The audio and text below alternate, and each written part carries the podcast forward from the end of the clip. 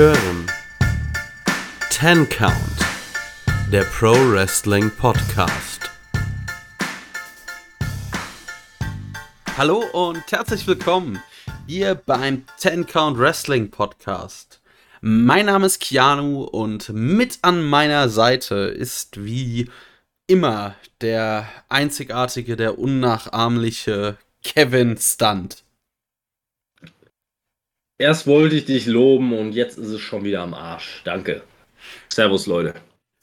Gern geschehen. Das bedankt dich bei der Alice, das wirst du nicht mehr los.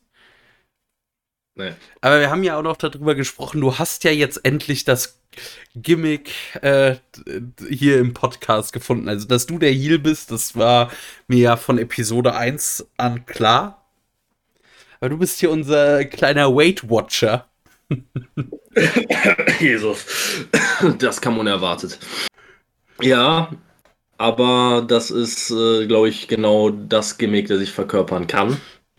Außerdem bin ich von Natur aus unsympathisch.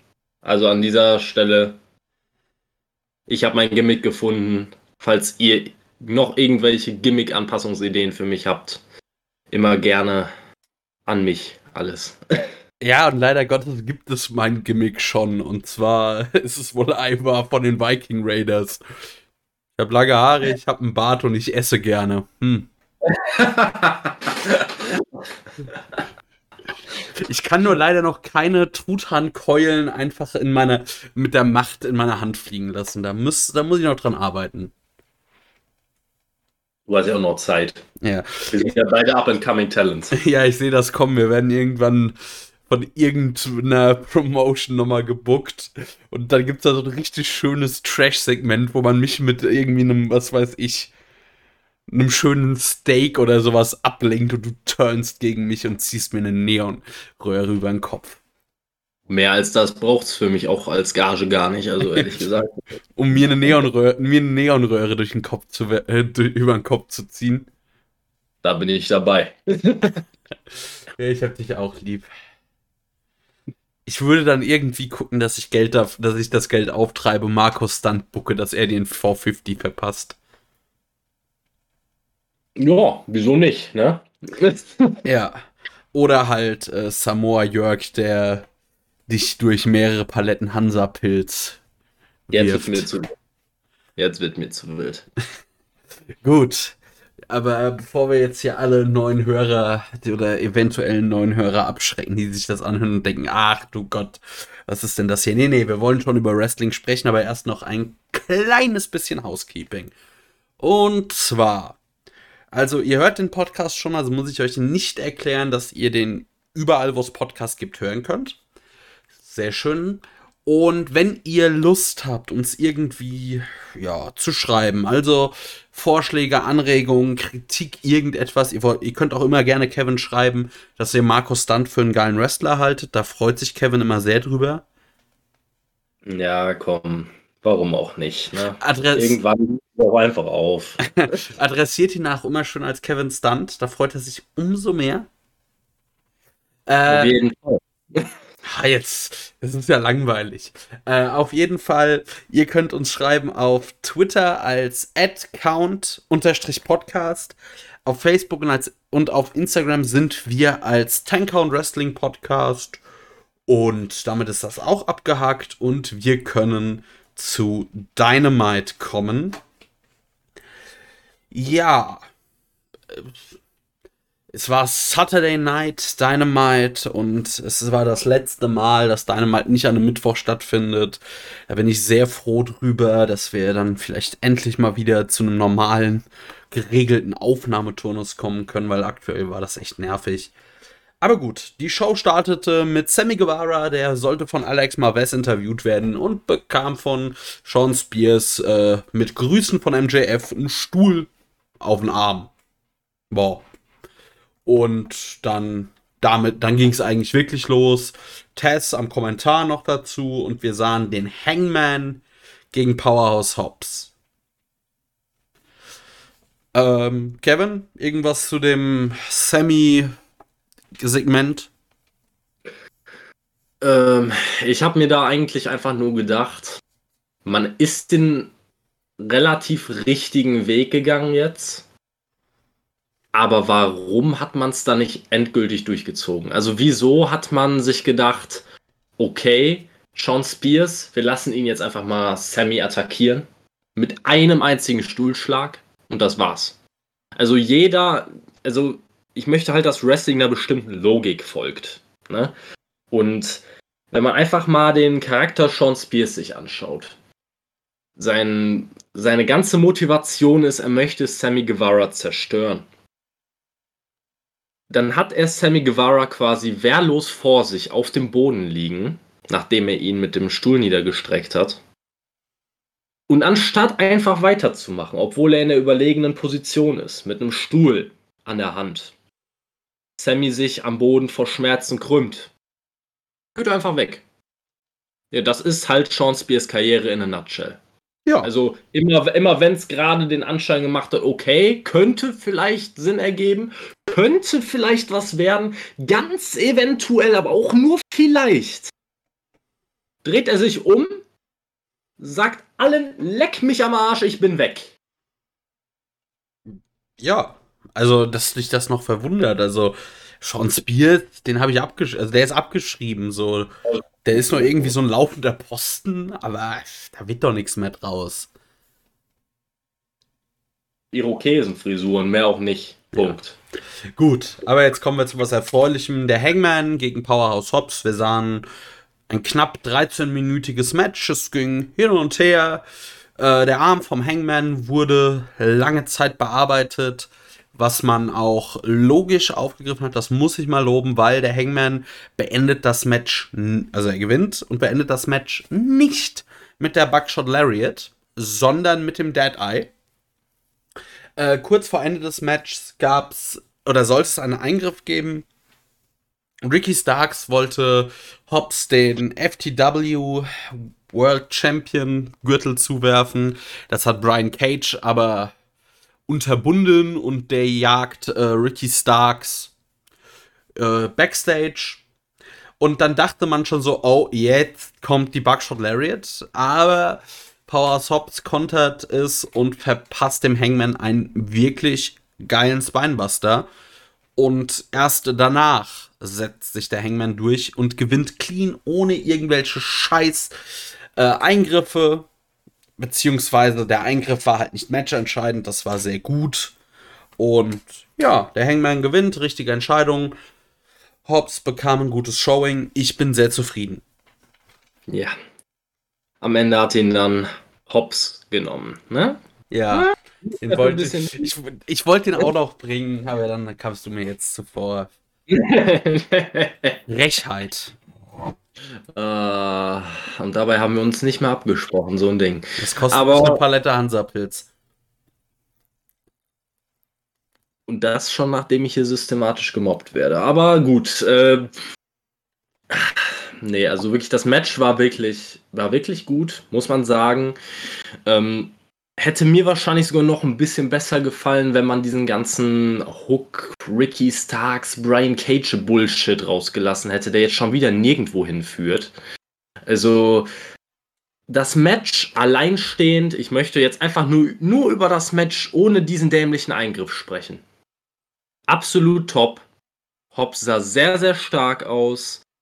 Ähm, mich hat's also das Match hatte am Anfang so ein bisschen Schwierigkeiten, äh, ja, so ein bisschen Fahrt aufzunehmen, sage ich mal. Aber mit der Zeit echt ein super Match geworden.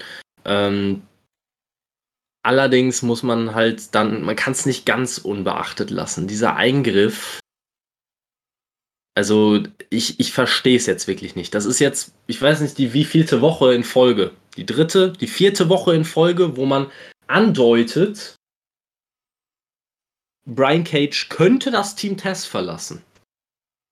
Es ist noch immer nicht endgültig passiert. Es ist noch immer nicht eindeutig. Es ist noch immer nicht abgeschlossen. Und wir ziehen das Ganze hinter uns her. Wirklich wie so ein kleines Kind, das bei Scheißwetter sein Teddybär 15 Pfützen durchzieht und noch immer nicht merkt, dass der Teddybär einfach nur noch nach Scheiße stinkt. Und genau so kommt mir diese, dieses Programm hier vor. Man hat ein super Match auf die Beine gestellt, das alleine für sich stehend. Also ich würde dem Ganzen als Schulnote eine gute 2 plus geben. Wenn ich den Eingriff aber mit einberechne, muss man da locker eine ganze Note abziehen. Und das ist halt einfach scheiße. Wofür ruiniert man sich Woche für Woche die eigene Show, nur um Sachen zu bringen, die keinen Mehrwert haben? Ja, sehe ich den Punkt, der hat mich einfach nicht so gestört, weil er äh, am Ende für den Ausgang des Matches nicht relevant war. Und deshalb konnte ich damit ganz gut leben. Ich verstehe aber auch deinen Punkt.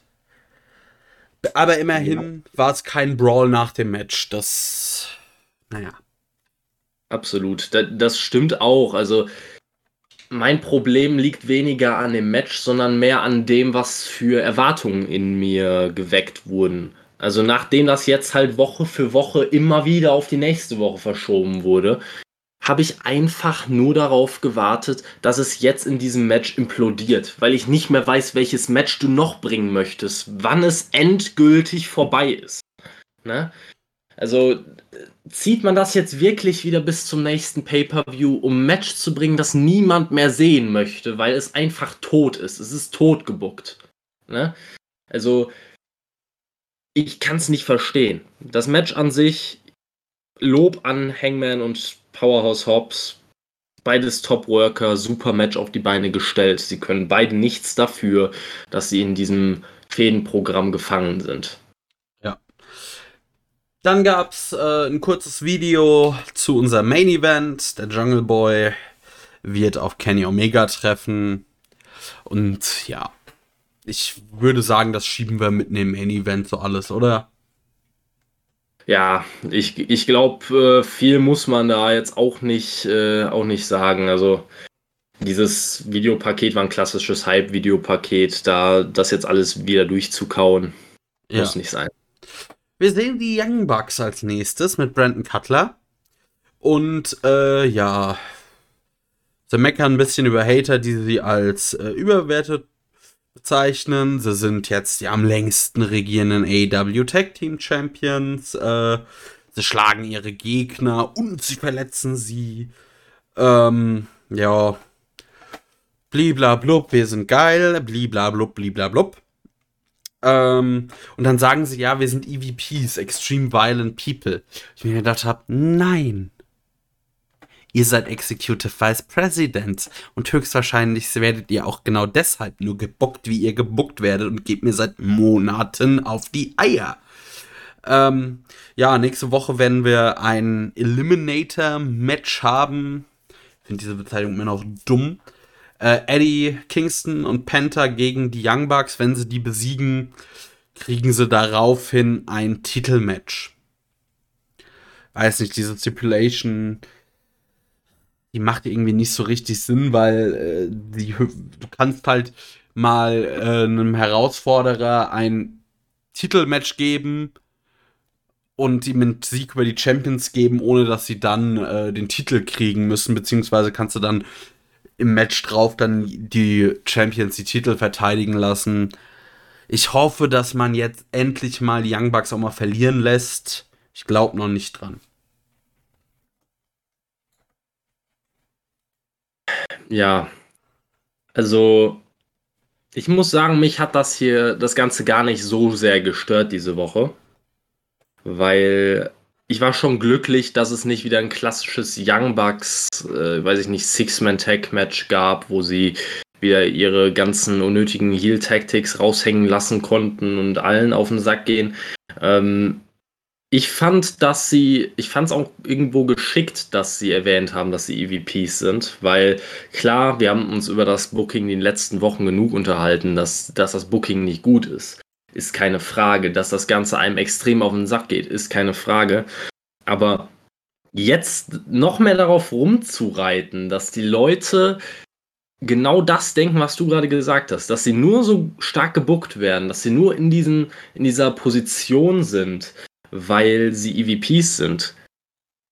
ich finde, das ist ein sehr, sehr kluger Schachzug, nur durch Worte die Leute noch mehr zu provozieren, noch mehr gegen sich aufzubringen. Ähm, allerdings muss man halt am Ende sagen, ich verstehe es auch nicht, wo, warum Eddie und Penta äh, dieses Eliminator-Match bekommen. Wie du schon sagst, erstmal Eliminator-Match. Kein Plan, warum es so heißt. Wirklich, es ist es erschließt sich mir nicht daraus, was es eigentlich für eine Bedeutung hat. Ähm, aber Eddie und Penta, muss ich ehrlich sagen, wofür? Also, Penta hat doch ein Stable mit zwei möglichen Tag-Team-Partnern. Einer davon sogar sein Bruder, der natürlich jetzt Storyline-mäßig erstmal rausgeschrieben wurde. Aber macht das jetzt Sinn, ihn mit Eddie Kingston einfach nur zusammenzupacken? es ist ein bisschen, es bringt ein bisschen Abwechslung da rein, aber eigentlich hat man keine große Berechtigung, im, direkt so hoch im Tag Team Picture, äh, Tag Team Title Picture zu stehen. Ähm, alles ein bisschen schwierig. Es wirkt wieder so ein bisschen so, ah, wir haben gerade keinen Plan für Eddie Kingston, wir wollen ihn aber irgendwie in den Shows unterbringen, weil er ja doch sehr over ist in letzter Zeit. Also schmeißen wir ihn jetzt einfach mal da rein. Ähm, aber naja, abwarten. Ich denke sowieso, dass das hauptsächlich nur äh, zum Übergang ist und wahrscheinlich Proud and Powerful ähm, demnächst einen Tag Team Title Shot kriegen. Vielleicht sogar die Young Bucks entthronen, kann ich mir sehr, sehr gut vorstellen. Es wird auch Zeit. Mehr habe ich eigentlich dazu nicht zu sagen. Ja, es geht mir alles. Mir gehen die Young Bucks auf den Sack und zwar extrem und das ist nicht irgendwie ähm, so richtig, es ist nicht gute Heal Heat, sondern es ist ich wirklich, äh, es versaut mir die Show und zwar nachhaltig Heat. Also mir machen die Matches keinen Spaß mehr mit den Young Bucks. Und dann wird, glaube ich, etwas zu viel. Weil es sind die, auch wenn der Pop natürlich umso größer wird, wenn sie dann irgendwann besiegt werden, hilft das ja nichts, wenn dir bis dahin wirklich am Ende deswegen Leute abgeschaltet haben. Naja, als nächstes hatten wir, äh, begrüßte Tony Schiavone, Tully Blanchard und Conan im Ring. Und meine Herren, die haben sich verbal richtig gegeben, richtig, richtig gut. Da haben wir zwei Leute wirklich verstanden, wie man mit dem Mikrofon arbeitet. Ähm, dann kommen, äh, ja, sollen Proud and Powerful rauskommen um Tully Blanchard äh, zu vermöbeln. Die kommen auch raus. Oder man denkt es. Weil dann wird auf den Titantron geschaltet und man sieht, ups, Proud and Powerful wurden vermöbelt. Und dann waren das maskiert äh, FTA, die Conan einen Spike Pile Driver verpassen.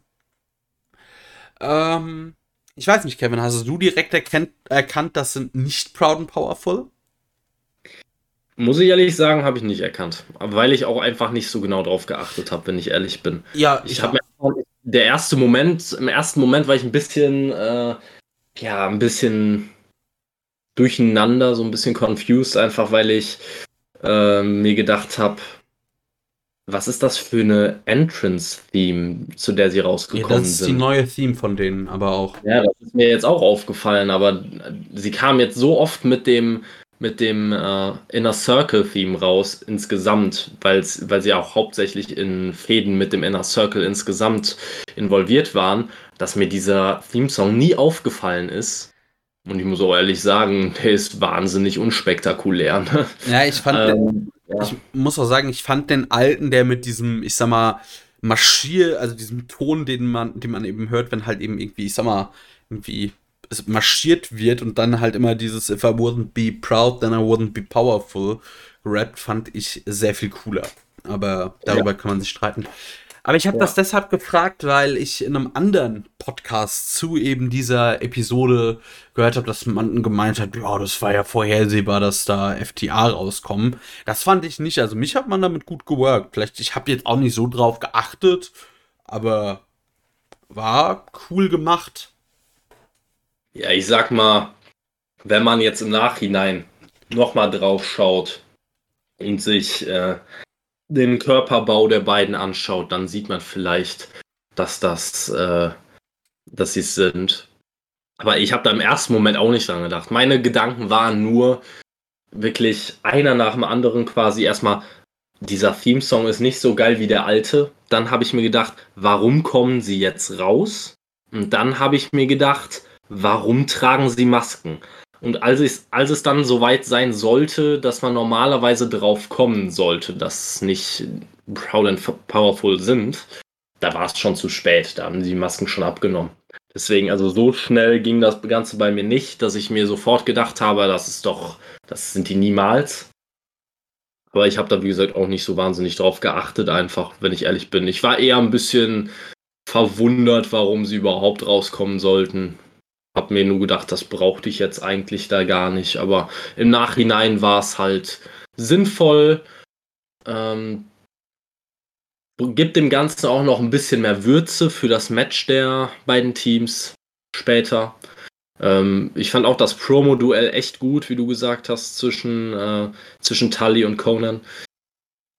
Wobei ich sagen muss, natürlich, Conan, das, was er gesagt hat, war gut. Der Inhalt der Promo hat gestimmt. Ich finde, bei ihm gibt es immer so ein bisschen Probleme, was den Tonfall angeht, aber das ist halt Meckern auf hohem Niveau. Ähm, ansonsten ja, ich weiß gar nicht, was man da noch viel zu sagen soll. Ich bin nur gespannt, wie es weitergeht in den nächsten Wochen.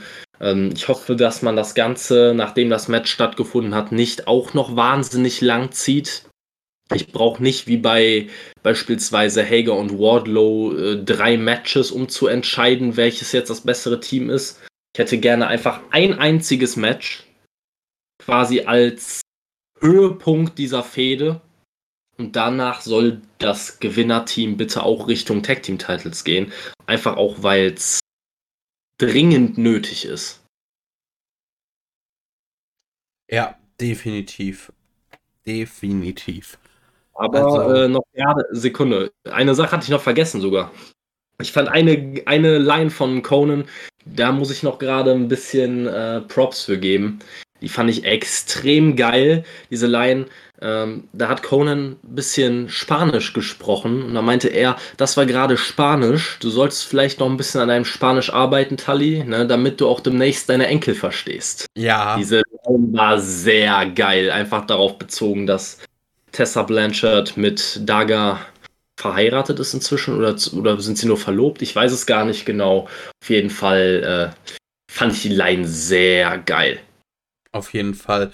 Ähm, und welche Line auch noch gut war, so von wegen, wenn das Ganze hier durch ist, äh, kannst du wie, äh, also mach dir keine Sorgen, weil äh, Walmart stellt noch ein, weil das ja wirklich in den USA sehr oft vorkommt, dass äh, dort Rentner quasi die sind, die den Leuten die, äh, die Einkäufe in der Einkaufstüte räumen. Ja gut, äh, die, die Line war auch geil. Aber da habe ich mir ja nur so gedacht, dieser klassische Klischee-Alterswitz. Ja, gut. Aber insgesamt einfach geile Promo von beiden. Ich fand auch, äh, Tully hat da durchaus gegengehalten. Ähm, ich finde es immer wieder geil, einfach wie man drauf, ja, oder wie man damit arbeitet, dass Proud and Powerful ja eine sehr, sehr harte Vergangenheit haben und äh, ja, auf den Straßen von New York groß geworden sind, während äh, ja quasi FDR als die etwas verwöhnten Leute vom Land quasi dargestellt werden, die keine richtigen großen Probleme haben, außer wie man eine Kuh umschubst. Einfach äh, schon lustig irgendwo, aber hat für mich noch das richtige Maß an Comedy. Es ist nicht so übertrieben, nicht so over the top, dass man die Fehde nicht mehr ernst nehmen kann. Finde ich geil. Ja, sehe ich auch so. Richtig gut. Ähm, generell diese Fehde Inner Circle gegen Pinnacle ist, finde ich, seit Wochen eigentlich immer mit das Highlight von Dynamite. Aber ja, da können wir noch später drüber reden, was denn unser Highlight ist. Als nächstes hatten wir Dante Martin gegen Matt Seidel. Dante Martin kommt zum Ring und dann kommt Vicky Guerrero und sagt, so, ne, hier, wir haben hier was anzukündigen. Äh, aber Andrade, bevor er irgendwie was erzählen kann, äh, kommt auch schon Matt Seidel raus und äh, unterbricht ihn. Ich denke, das erste Programm für Andrade ist gefunden. Haben sie ihn direkt, packen sie ihn mal ganz weit oben in die Card.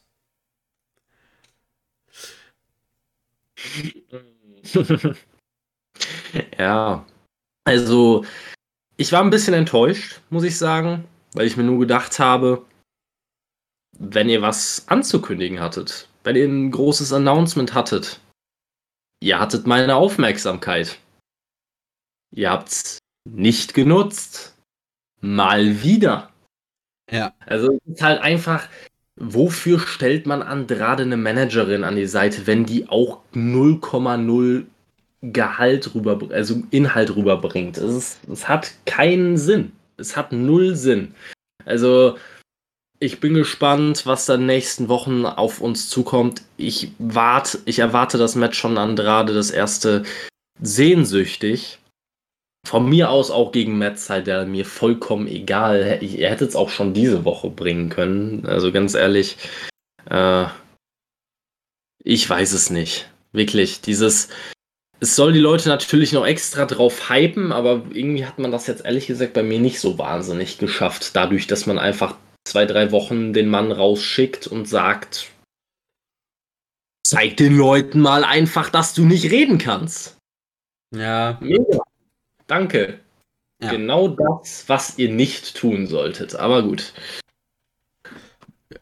Dann äh, sahen wir ein doch sehr unterhaltsames Match, wie ich fand. Ähm, es war natürlich zu erwarten bei den beiden Charakteren, dass es ein schnelles Match war, aber es war jetzt gar nicht das Flip-Flop-Festival, äh, was ich erwartet hätte. Wir sahen auch noch genug Szenen am Boden und jetzt nicht irgendwie sinnbefreite Flips an Flips an Flips. Das Match war, finde ich, richtig gut. Dante Martin hat extrem von Matt Seidel profitiert und da siehst du eigentlich, da hat man mal auch die Stärken von dem Matt Seidel gut gesehen.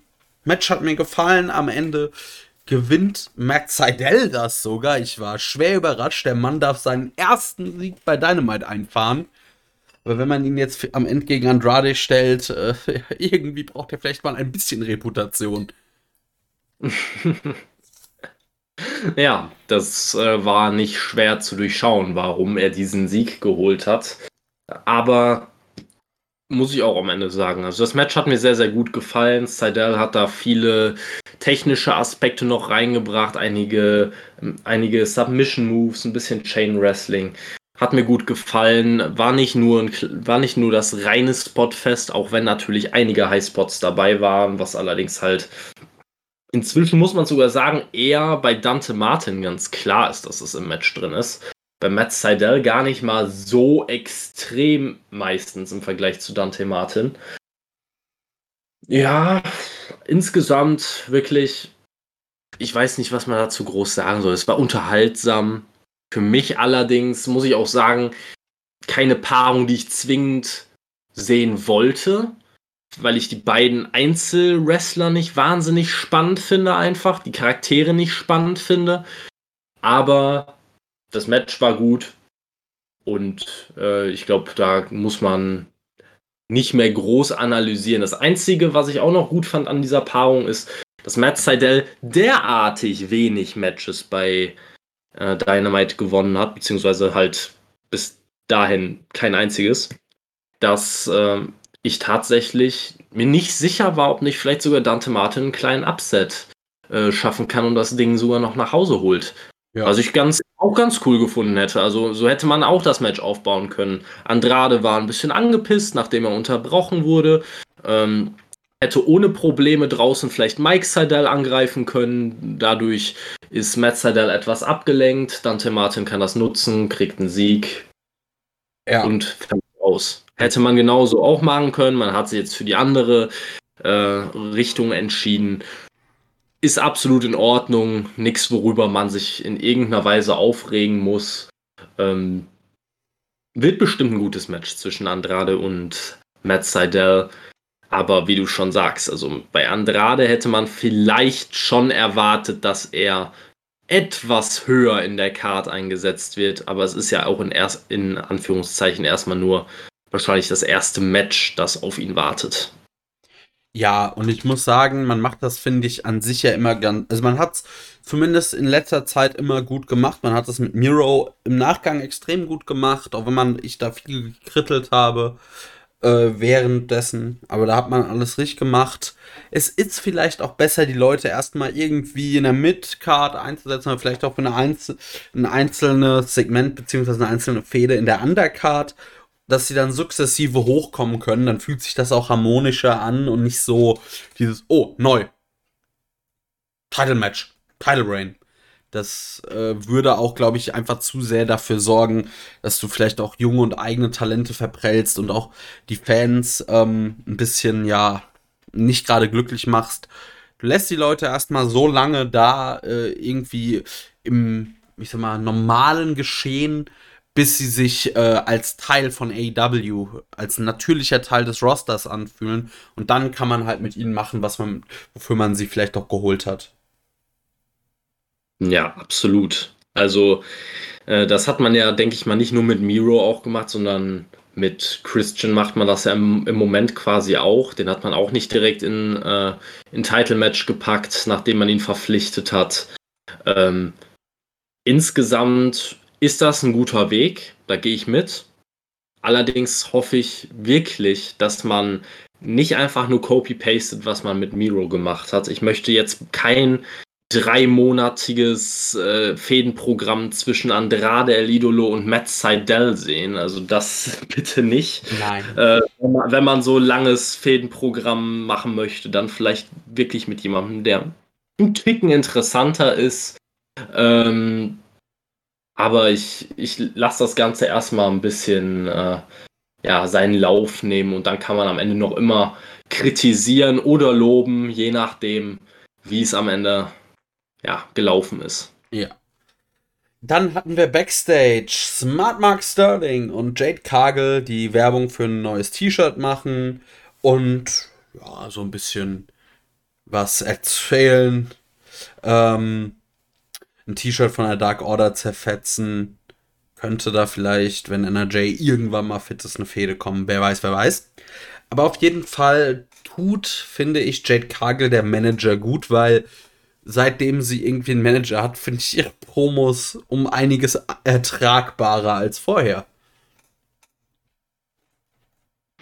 So, ich musste gerade erstmal einen awkward Schluck nehmen. Cherry Cola. Ich weiß ja nicht. An die Zuhörer an dieser Stelle erstmal. Schreibt mir gerne auch eine Nachricht mit Team Cherry Cola oder Team Vanille Cola. Beides. Ähm, beides. Boah, nee. Vanille Cola geht gar nicht. Ich mag Cherry aber, Cola auch lieber, aber ja. ich finde es schade, man kriegt fast überall nur die zuckerfreie und ich gehöre ja dann bei Cola doch eher zum Team, also bitte mit Zucker, sonst kann ich, kann ich Wasser trinken. Also ich weiß nicht. Ich hasse, gut, äh, ich hasse zuckerfreie Getränke, also die jetzt äh, nicht sowieso schon zuckerfrei wären. Mm, ja, gut, gibt's halt. Ich bin dann, ich habe da nicht so das große Problem mit. Bin eh leicht Cola Zero süchtig, aber naja, zurück zu, äh, zu Jade Cargill. Und ich finde auch, seitdem sie mit Mark Sterling zusammen ist, ich war ja noch die ersten Wochen ein bisschen skeptisch, ähm, aber inzwischen muss man echt sagen, dass auch sie sicherer wirkt am Mike. Ähm, es liegt natürlich auch daran, dass Mark Sterling einen großen Teil äh, oder der Redeanteile übernimmt quasi. Und das tut ihr sichtlich gut. Ähm, ich finde es auch irgendwie interessant, dass sie jetzt schon seit Wochen nicht mehr im Ring eingesetzt wird, sondern eigentlich quasi nur noch in irgendwelchen Promo-Packages, wo du dir dann denkst, was genau hat das für einen Hintergrund? Möchte man jetzt quasi austesten äh, oder sie sich mal so selbst ein bisschen austesten, selbst finden lassen in diesen Promo-Packages, damit sie ihren Charakter weiterentwickeln kann, damit sie sich am Mic weiterentwickeln kann, weil man da vielleicht das größte Verbesserungspotenzial sieht. Finde ich eine gute Sache. Allerdings sollte man halt jetzt auch in den nächsten ein, zwei Wochen langsamer wieder äh, zum Punkt kommen und sie mal wieder zumindest einmal in, in Match einsetzen, weil sonst bringt dir das auch nichts, wenn du vor einem gefühlten Monat zig Matches am Stück gewonnen hast, dann einfach mal gesagt hast, ich mache jetzt einfach mal einen Monat lang gar nichts und laber nur noch doofes Zeug und dann steigst du wieder in den Ring und kannst wieder von vorne anfangen. Ne? Ja, definitiv. Also ich bleib dabei, auch man sollte sie möglichst lange ungeschlagen lassen. Mal gucken, wo das mit ihr hingeht, aber ich muss sagen, äh, was so Sachen angeht, hat, sie, hat AEW eigentlich mein Vertrauen. Da wurde bisher auch wenig Mist gebaut. Als, außer halt Sean Spears, aber der ist eh nicht zu retten. Apropos Sean Spears. Halt sind die Überleitungen aber auch on Fleek. Also, meine Güte. Ähm, wir sahen The Pinnacle und MJF hält eine Promo. Ja, ich hab da Dean Malenko umgehauen. Der hat halt Parkinson und irgendwas am Herz. Aber was macht der dann auch bei einer Wrestling-Firma, ne? Äh, und ja, dann kamen Jericho und Hager dazu und es wurde sich gebrawlt. Mit äh, MJF, Sean Spears und Wardlow. Dann, äh, also es wurde sich bisschen in den Ring gebrawlt und eigentlich, äh, ja, hatte Pinnacle die Oberhand. Sean Spears möchte mit dem Stuhl zuschlagen und Jerichos Arm ja, malträtieren. Aber dann kommt die Musik von Sammy Guevara und wir wissen ja, wie das im Wrestling ist. Wenn dann die Musik spielt, kannst du mit so einem Stuhl nicht mehr zuschlagen. Du hast den schon über dem Kopf, aber dann ist das so, als wäre Freeze gedrückt. Da blockieren die Gelenke. Gut, vielleicht ist das sogar bei äh, Sean Spears so, weil wenn er die Musik hört, äh, ist er traumatisiert, weil seine Wrestling-Karriere von Sammy so zerstört wurde. Aber auf jeden ja. Fall, Sammy kommt raus, ähm, sorgt mal dafür, dass irgendwie, oder ja, räumt eigentlich den Ring im Alleingang leer, hält noch eine Promo, äh, mit die sich halt äh, auf der Catchphrase von MJF aufbaut, nämlich I'm better than you and you know it. Ähm, großartig. Ähm, äh, Sammy Guevara fühlt sich mittlerweile wirklich an wie ein Star dem hat im, jetzt so in der Retrospektive der Inner Circle gut getan, aber wirklich diese ganze Geschichte mit der Gründung des Pinnacles hat ganz klar, finde ich, Sammy Guevara die Rakete auf den Rücken geschnallt. Und das ist richtig gut. Also, Sammy Guevara da in dieser Fehde der MVP. Ich habe richtig Bock auf das Match mit MJF nächste. Nee, jetzt am Mittwoch schon äh, und hoffe, dass er das gewinnt. Beziehungsweise muss er das gewinnen, meiner Meinung nach. Ähm, ich bin mir, ich bin gerade nicht sicher, ob ich da mitgehen würde, dass er das gewinnen muss. Das Problem ist halt einfach, ich sehe Sammy Guevara, auch wenn er wirklich, und dann, da muss ich zustimmen, extrem von diesem Fädenprogramm mit The Pinnacle äh, profitiert hat und da ganz klar der MVP ist, sehe ich Sammy Guevara beim besten Willen noch nicht als Main Eventer. Das liegt für mich aber mehr daran, dass ich Sammy Guevara ab Tag 1 nicht wahnsinnig viel abgewinnen konnte. Für mich ist er im Ring gut, am Mic gut, aber bei beidem nicht überragend. Charisma technisch schwierig. Funktioniert für mich als Heal meistens besser, weil er für mich einfach so ein klassisches Gesicht hat, das man einfach schlagen möchte. Also im besten Quatsch. Sinne. Im bestmöglichen Sinne ist Sammy für mich ein unfassbar unsympathischer Typ normalerweise. Aber ich, äh, aber er ist natürlich extrem over in letzter Zeit. Bei den meisten kommt er als Face sehr gut an. Ähm, wie gesagt, ich sehe ihn halt noch nicht als, als äh, Main Eventer. Äh, ich sehe auch nicht, wie er Stand jetzt da reinpassen würde in dieses ganze Title Picture. Ähm, und bei MJF sehe ich das tatsächlich eher in der Zukunft. Deswegen würde ich tatsächlich hier noch MJF den Sieg geben. Ähm, wieder mal natürlich auf irgendeine hinterhältige Art und Weise, auf die man jetzt vielleicht noch nicht kommen würde wäre für mich im Moment wahrscheinlich, die Leute würde es erstmal aufregen, weil ist ja klar, die Leute wollen, dass Sammy gewinnt, aber ich glaube, ich würde mit MJF gehen. Aber an sich, dieses gesamte Programm, auch jetzt schon wieder dieser Ausschnitt in der Show, Ich fand's wieder mal extrem unterhaltsam, echt geil gemacht. Ähm, sie hatten mich komplett und äh, auch, dass Sammy rauskam ähm, und den Safe macht. Es war für mich natürlich schon abzusehen, dass jemand rauskommt und einen Safe macht. Wer es dann am Ende ist, Proud and Powerful waren ausgeschlossen. Ähm, Sammy hat natürlich nur einen Schlag auf den Arm bekommen. Hier mal wieder Mastermind Sean Spears. Ne? Hätte er, wie ich gesagt habe, wäre einfach mal einer klassischen Logik gefolgt und hätte einfach mal irgendwas, aber auch wirklich nur irgendwas, was er tut in seinem Leben durchgezogen. Ja, dann wäre das nicht passiert. es ist passiert am Ende fand ich es dann auch cool. Ich muss sagen, nachdem so auf äh, Dean Malenko rumge, äh, rumgeritten wurde, habe ich für einen Moment wirklich gedacht, dass man das irgendwie so dreht, dass Dean Malenko rauskommt und dann tatsächlich den Safe macht. Auch wie unglaubwürdig das gewesen wäre, aber mein etwas benebelter äh, Kopf hat mir gesagt, das ist eine super Idee. Ich meine, Sean Spears kann eh nicht viel tiefer sinken, also lass ihn bitte von einem Alzheimer-Kranken. Äh, Parkinson. Parkinson-Kranken, ja. Parkinson und Herzkranken. So, zufrieden? Ja. lass ihn bitte von einem Parkinson-Kranken Ü60-Mann verprügeln. Das wäre doch eigentlich die perfekte, ja, die, der, die perfekte Steigerung von dem, was Sean Spears so in den letzten Wochen erleben musste. Ähm, ja, insgesamt absolut top. Kann ich nicht viel, ne, kann ich eigentlich fast nichts Negatives zu sagen. Ähm, und ich habe noch zu dem Teil mit äh, Sean Spears habe ich noch eine äh, Theorie, warum er da den äh, Stuhlschlag nicht durchgezogen hat der Mann findet einfach die, den Themesong von Sammy Guevara so tanzbar, so einprägsam, dass er sich dachte, jetzt kann ich die Tanzmoves einfach nicht mehr unterdrücken und da konnte er halt den Schlag dann letztendlich auch nicht mehr durchziehen.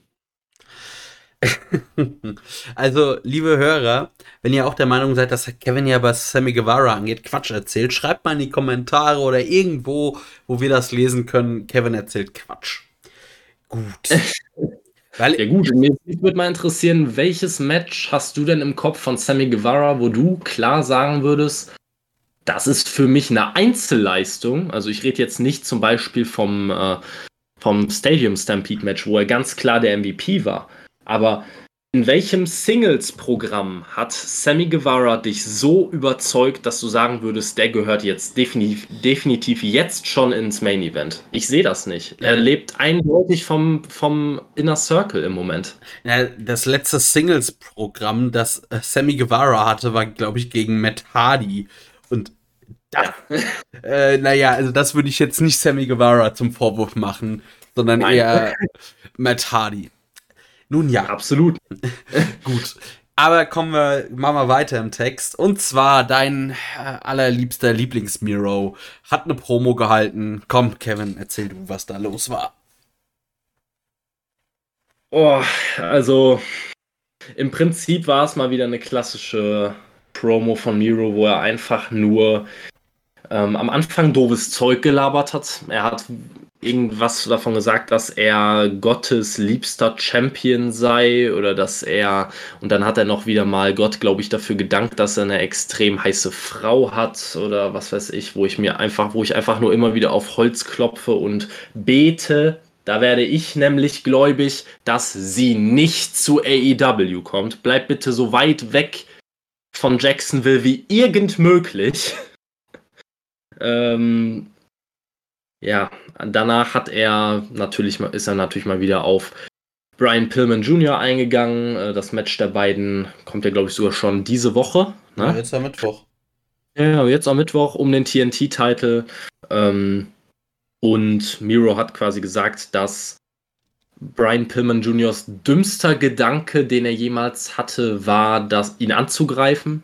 Und äh, das Dümmste, was er dann jemals getan hat, war es dann auch durchzuziehen also Miro wirklich anzugreifen. War ein kurzes Promo-Package, war in Ordnung, war wieder mal sehr intensiv. Ähm, ich fand es irgendwo nicht so richtig nötig für mich persönlich, aber war cool. Warum nicht, ne? Ja, ich weiß nicht. Also ich komme, werde mit Miro halt so mäßig warm. Das ist irgendwie nicht meins, aber ist schon okay. Ich hoffe jetzt einfach, dass er Brian Pillman Jr. nicht irgendwie dumm wegsquasht oder so, sondern die da ein ordentliches Match auf die Beine stellen. Und da bin ich schon zufrieden.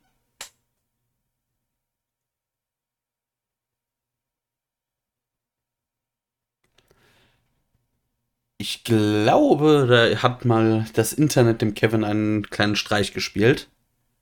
Nee, ich bin, äh, ich bin noch da. Ich ha, hab Bist du schockiert? Nee, nicht wirklich. Also, ich meine, letztendlich, äh, jeder hat da andere Präferenzen und es ist jetzt nichts, wo ich sagen würde, okay, krass, du magst Miro nicht. Äh, es ist ja genau das gleiche wie gerade eben bei mir mit Sammy Guevara, nur halt, dass Miro halt auch jetzt schon äh, Singles-Programme hatte, wo ich finde, dass man es ihm halt angemerkt hat, dass er, dass er jetzt zu Recht Champion geworden ist. Ähm, aber bei Sammy ist genau das gleiche bei mir, nur andersrum. Ich werde mit Sammy Guevara nicht warm, du wirst mit Miro nicht warm, ist jetzt kein großes Ding. Äh, zu dem Match mit äh, Brian Pillman Jr. muss ich auch sagen, ich hoffe, dass er nicht zu sehr weggesquasht wird. Ich habe kein Problem damit, wenn Miro das Match relativ dominiert, aber äh, Pillman so ein paar äh, Phasen hat, bei, in denen er ein bisschen mehr Offensive zeigen darf. Damit wäre ich absolut fein. Und ich hoffe einfach, dass sie ein geiles Match auf die Beine stellen. Viel mehr brauche ich da nicht. Es braucht kein Riesenprogramm sein. Und ich finde auch, dass es, äh, es würde Pillman überhaupt nicht schaden. Selbst wenn er gesquasht würde oder so, es würde ihm nicht wahnsinnig schaden. Ähm, es ist halt, ich sehe das jetzt mehr als Anfang einer langen, langen Reise bei Brian Pillman Jr. Ähm, wo man halt erstmal abwarten muss, wo es dann abschließend hingeht. Ähm, ich denke mal, so richtig Fahrt aufnehmen wird das eh erst, nachdem sich die Varsity Blondes irgendwann splitten. Ja.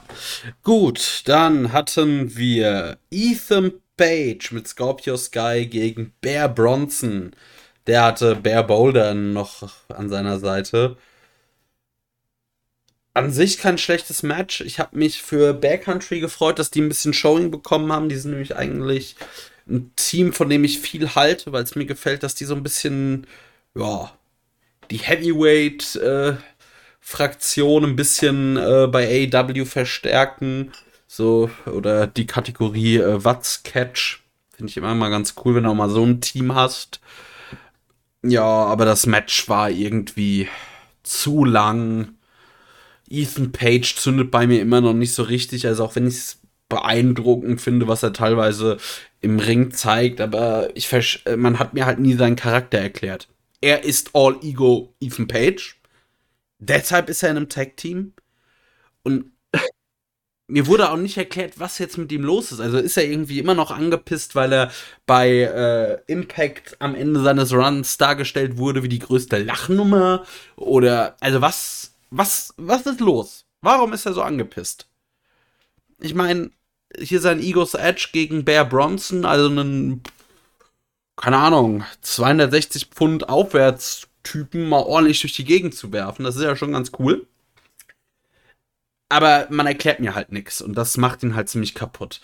Ähm, am Ende wird uns dann jetzt angekündigt, Page gegen Darby Allen in einem Sargmatch bei Dynamite Mittwoch in der Woche. Bin ich mal gespannt drauf, was da so wird auch da finde ich, also generell in dieser ganzen Fehde hat man ein bisschen vergeigt, es zu erklären, dass auch Darby Allen und Ethan Page eine, also lange Fäden, ich glaube, vor allem bei Evolve hatten. Einfach, da hat man Potenzial verschenkt. Ja. Ähm, kann ich erstmal komplett so mitgehen, was Ethan Page angeht. Ich finde halt, man, man merkt ihm an, man sieht ihm an, er hat Potenzial und ähm, da hätte man wirklich viel draus machen können. Man hat es nicht genutzt. Also, ich verstehe die, pa die Paarung mit Scorpio Sky noch immer nicht. Also wirklich kein Stück. Die ähm, versteht niemand. Ja, Ethan Page, wie gesagt, gut im Ring, hast du selber gesagt. Er hat Charisma, er hat den Look, er ist gut am Mic, aber das Einzige, was fehlt, ist eine klare Richtung. Und die sehe ich beim besten Willen nicht. Und selbst, und wenn ich sie sehen würde, dann würde ich schielen. Also, ich weiß es nicht. Es ist irgendwie. Äh, auch dieses Match jetzt schon wieder, es ist vollkommen in Ordnung, dieses Match zu bringen. Ich frage mich nur eine Sache. Wie möchtest du Ethan Page oder Scorpio Sky irgendwie stärker darstellen, wenn selbst Ethan Page, der ja eigentlich zumindest gefühlt ein bisschen als der stärkere Part des Teams äh, dargestellt wird, warum lässt, wie willst du die stark darstellen, wenn er gegen Bear Bronson nur unfair gewinnen kann? Er kann nicht mal gegen die Hälfte, eine Hälfte eines AEW Dark Tag Teams clean gewinnen. Das sagt doch eigentlich alles. Es ist halt schon wieder komplett schwachsinnig. Bear Bronson muss hier nicht beschützt werden, indem man ihn nur nach dem Low Blow besiegen kann. Also beim besten Willen, Bear Country ist so weit weg davon, ein Top-Tag-Team bei AEW zu sein. Wofür? Wofür macht man das? Ich hoffe nicht, dass das dazu führt, dass man sich dann so denkt, ach ja, jetzt haben wir wieder keine Idee. Nächste Woche gibt es dann Scorpio Sky gegen Bear Boulder oder sowas. Ich würde es ihnen zutrauen. Ich würde es ihnen zutrauen. Diese, ganz, dieses ganze Booking ist so dermaßen abgefuckt. Und man muss auch noch dazu sagen, Ethan Page gegen Darby Allen, er hat ihn ja zu einem äh, Coffin-Match äh, bei Road Rager herausgefordert. Wer will das sehen? Also, sorry, ich mag Ethan Page, ich mag Darby Allen, dass ihr es nicht schafft, mich auf dieses Match zu hypen, dass ich dieses Match nicht sehen möchte. Das ist einfach ein riesen Armutszeugnis. Das zeigt, was ihr für eine schlechte Arbeit gemacht habt in, den, in dem Fall. Zwei Leute, die ich absolut feier, in einem Match gegeneinander, in einer interessanten Stipulation. Und ich denke mir nur so, können wir das Match auch direkt skippen und zum wichtigen Teil kommen? Also, boah, so schwierig, wirklich. Aber wirklich, wie Ethan Page und Scorpio Sky dargestellt werden, ist, das ist ein, wieder mal eine glatte 7. Also, wie gesagt, wie immer in Schulnoten, eine glatte 7. Ähm, gab es bei uns tatsächlich damals an der Schule, da hat jemand in einem, in einem Musiktest äh, seinen Namen nicht auf de, aufs Blatt geschrieben und ein falsches Datum drauf. Der hat dann eine 7 bekommen. Ähm, und genau die geht jetzt auch an, an das Booking von Ethan Page und Scorpio Sky. Ähm, auch übrigens edler Versuch von Jim Ross, das Team irgendwie overzukriegen für nichts. Er hat nämlich in dem Match gesagt, ja, die sind wahrscheinlich das effektivste Tag-Team in ganz AEW. Steile These bei vielleicht einer Handvoll Matches, die meistens nicht mal bei Dynamite waren. Ne? Also für ein Tag-Team, das keinerlei Daseinsberechtigung hat. Okay, aber okay, komm, Lass uns einfach mal jede Logik über Bord werfen, Keanu. Hast du noch irgendeine geile, steile These? Irgendwas, was so in die Jim Ross-Richtung geht? Scorpio Sky hat Charisma. Okay, ich höre auf. Tschüss. Komm, bevor wir uns hier noch zu sehr aufregen, ich glaube, dazu ist alles gesagt. Jetzt kommt was, was ich sehr feier. Britt Baker sagt nämlich in einem ja, Backstage-Interview einfach nur so, Vicky Guerrero, Tony Khan schuldet dir was. Und du willst ein Match gegen mich. Also ich wüsste ja vieles, was ich haben wollte, aber nicht das. Das fand ich so genial, weil es einfach, weil sie einfach so schonungslos dieses dämliche Booking und diese Logik einfach zerlegt hat. Das Beste, was sie machen kann. Sie kriegt quasi Mist präsentiert, mit dem sie arbeiten soll und zeigt auch einfach auf, Leute, ich bekomme hier Mist präsentiert. Ich fand's geil. Ich fand's absolut geil und du sagst es, wie es ist. Also, sie spricht einem regelrecht aus der Seele. Man regt sich einfach auf. Das ist jetzt schon wieder, wir haben diesen Turning Point erwischt gerade vor ein, zwei Segmenten war es einfach, dass man einfach sich wieder so gedacht hat, ach komm, lass doch einfach mal wieder richtig reinscheißen. Lass doch einfach mal wieder richtig verkacken. Haben wir lange nicht mehr gemacht. Ja. Und da haben sie dann halt auch für ein paar Segmente durch.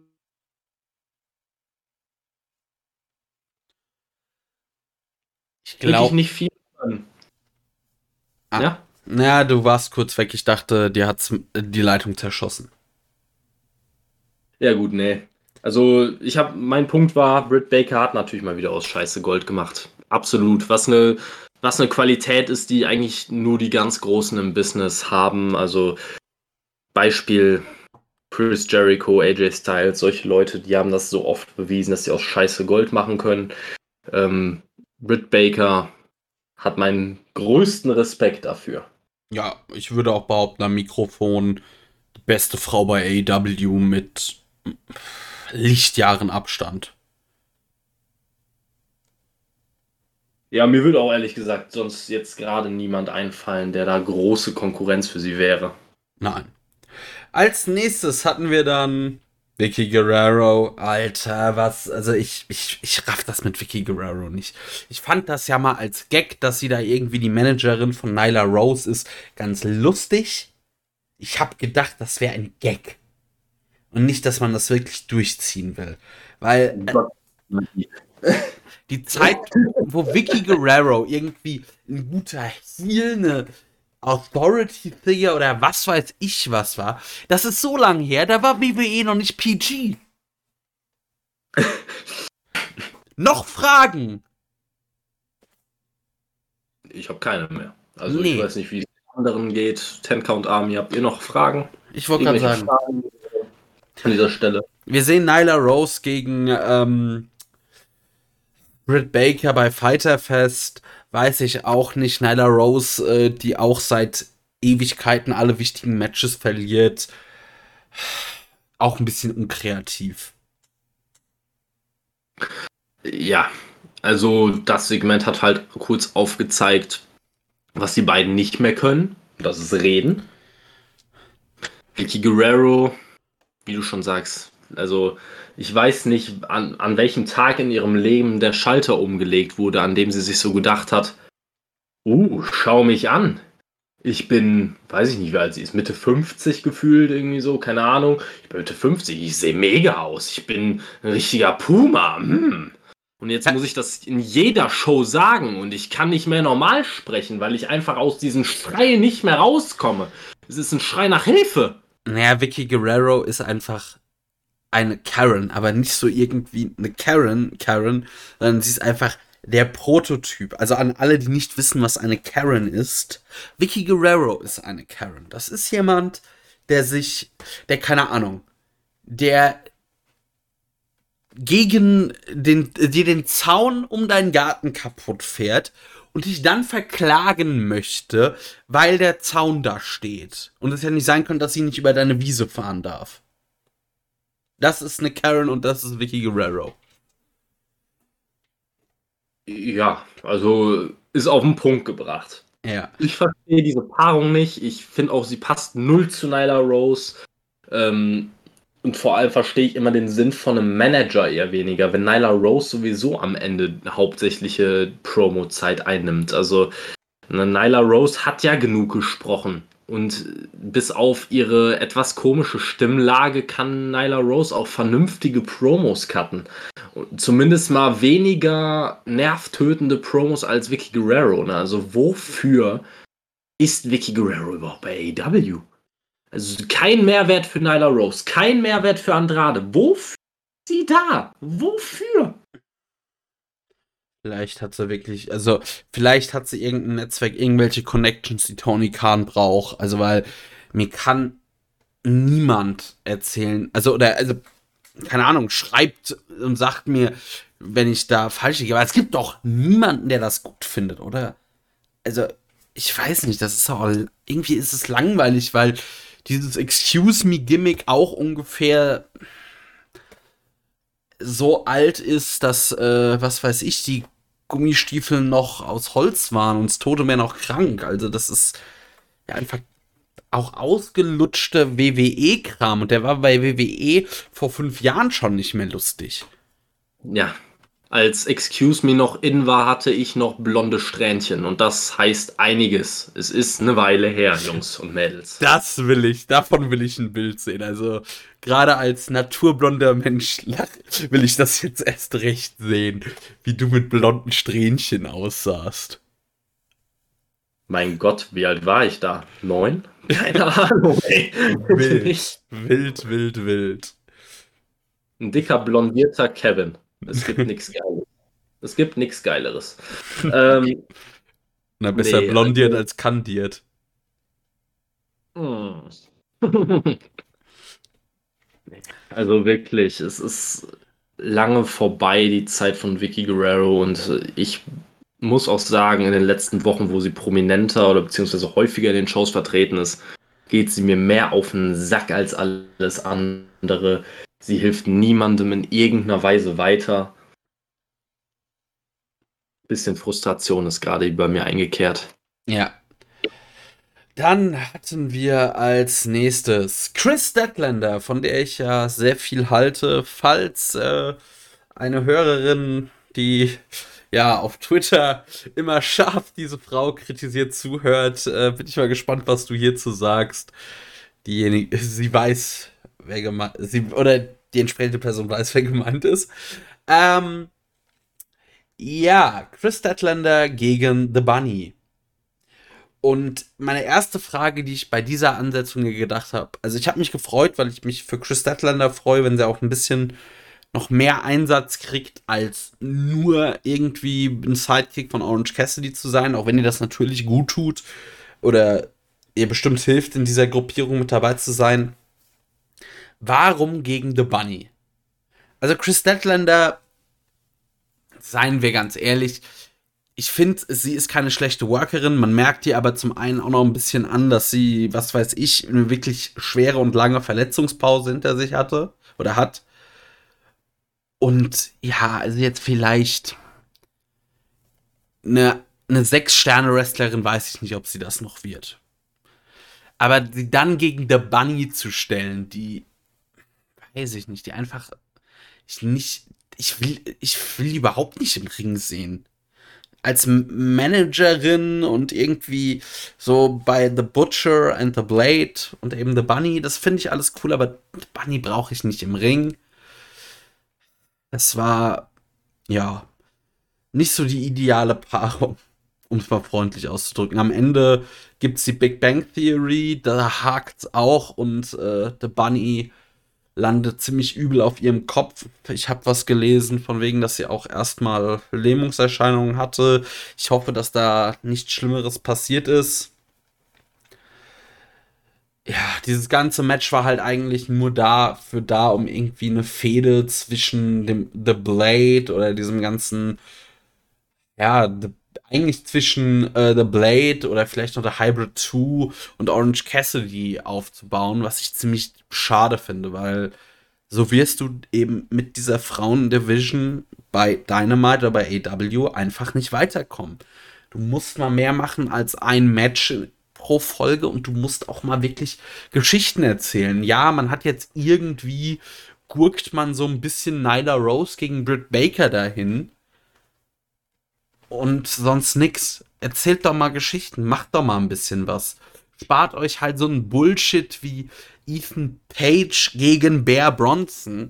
Also bei aller Liebe für Bear Bronson, den ich tatsächlich feiere, aber, oder wo ich Bear Country feiere, dann, dann haut da doch mal ein Richt noch, entweder noch ein Match raus oder stellt halt Chris Deadlander gegen eine von euren vielen talentierten Wrestlern.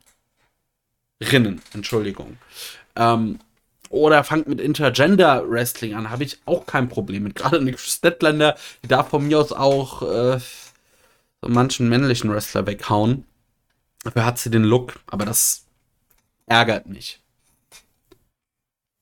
Ja, gut, Intergender Wrestling, ich glaube, wir haben schon ein paar Mal drüber oder zumindest angerissen, darüber zu reden. Äh, meine Meinung dazu ist halt eine etwas andere. Ich will kein Intergender Wrestling sehen. Wer unbedingt äh, nochmal möchte, dass wir da im Detail drüber reden, wer das Thema besonders interessant findet, aus welchem Grund auch immer, sollte uns einfach mal eine Nachricht schreiben und dann äh, machen wir da vielleicht auch mal ein Sonderthema zu in einer Ausgabe.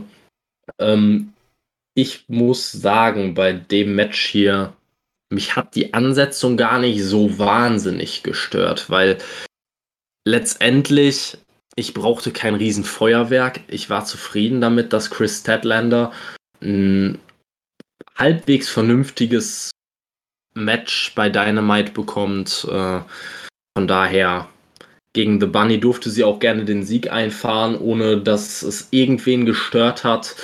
Ähm, ich muss auch noch sagen, ich habe gerade eine Live-Recherche be betrieben, äh, weil ich glaube, entweder Excalibur oder Jim Ross, einer von den beiden, hat, glaube ich, während dem, äh, während der Show gesagt, dass Ellie, also The Bunny, äh, 15 Jahre In-Ring-Erfahrung hat. Und ich habe gerade noch mal äh, nachgeguckt, die Daten sind von Cage Match. Ähm, tatsächlich hat Ellie inzwischen über 16 Jahre in Ring-Erfahrung. Jetzt frage ich dich, sieht man ihr 16 Jahre in Ring-Erfahrung an? Nope. Überhaupt gar nicht. Also, Chris Statlander, die, ich muss mal gerade gucken, Cage Match, seit wann die. vier Ja, die ist 25, also hat vielleicht vier Jahre. Ähm, ist da eindeutig, hat da wie die äh, erfahrene Wrestlerin gewirkt. Fürchterlich. Ja. Also wirklich, Bunny, ich weiß es nicht. Es tut mir leid, das auch so zu sagen, aber wo kommt, also diese 15 Jahre, da müsste man doch irgendwie was merken. Oder die Frau hat halt wirklich Wrestling überhaupt nicht verstanden. Ich muss halt sagen, also ich finde sie nicht grottenschlecht. Sie ist halt eher eine sag ich mal, etwas unterdurchschnittliche Workerin im Ring. Das ist so. Aber ich finde es halt erschreckend, wenn ich sehe, dass Chris Statlander mit etwas über vier Jahren in Ring-Erfahrung oder viereinhalb Jahre in Ring-Erfahrung so viel weiter ist als The Bunny nach über 16 Jahren. Ähm, du hast ja gerade gesagt, aus Chris Statlander wird wohl auch keine Sechs-Sterne-Wrestlerin mehr. Ne? Wie du gerade gesagt hast, sie ist 25. Ich würde dem Ganzen noch ein bisschen Zeit geben. Sie ist für ihr Alter und für ihre In-Ring-Erfahrung, finde ich, schon sehr gut. Und auch dafür, dass sie diese lange, äh, diese lange Verletzungspause drin hatte, ähm, finde ich da jetzt nicht, dass es da gerade was In-Ring äh, angeht, bei ihr besonders viel zu kritisieren gibt. Nein, nein, Aber, da, äh, ja? vielleicht um das kurz richtig zu stellen, das meinte ich so auch nicht. Aber ich glaube, dass Chris Statlander jetzt, ähm, wenn du ihr, ich sag mal, wenn du sie jetzt ganz puristisch darstellen wollen würdest, dass da, ich sag mal, nichts wirklich übrig bleibt, außer, ähm, ja, einem, einer Wrestlerin. Man sagt so, das ist jetzt die Chris Statlander und die hat kein Gimmick, sondern die catcht nur. Weiß ich nicht, ob das so richtig gut laufen würde. So mit ihrem Look, ihrem Gimmick, allem, finde ich, hat sie definitiv Potenzial für ganz, ganz viel. Ich weiß halt nur nicht, ob ich sie für die absolut krasseste Workerin halte. Aber das kann vielleicht sich auch noch ändern. Ich nicht falsch verstehe. Ich bin ein riesen Chris Statlander-Fan. Ich halte sehr, sehr, sehr, sehr viel von der Frau.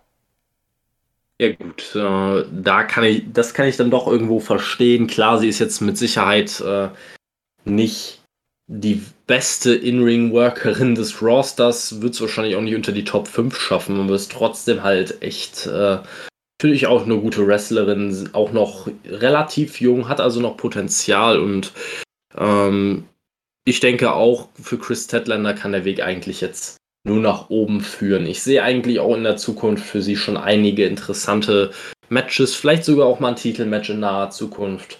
Würde ich ihr gönnen, auch nach der langen, äh, nach der langen Verletzung.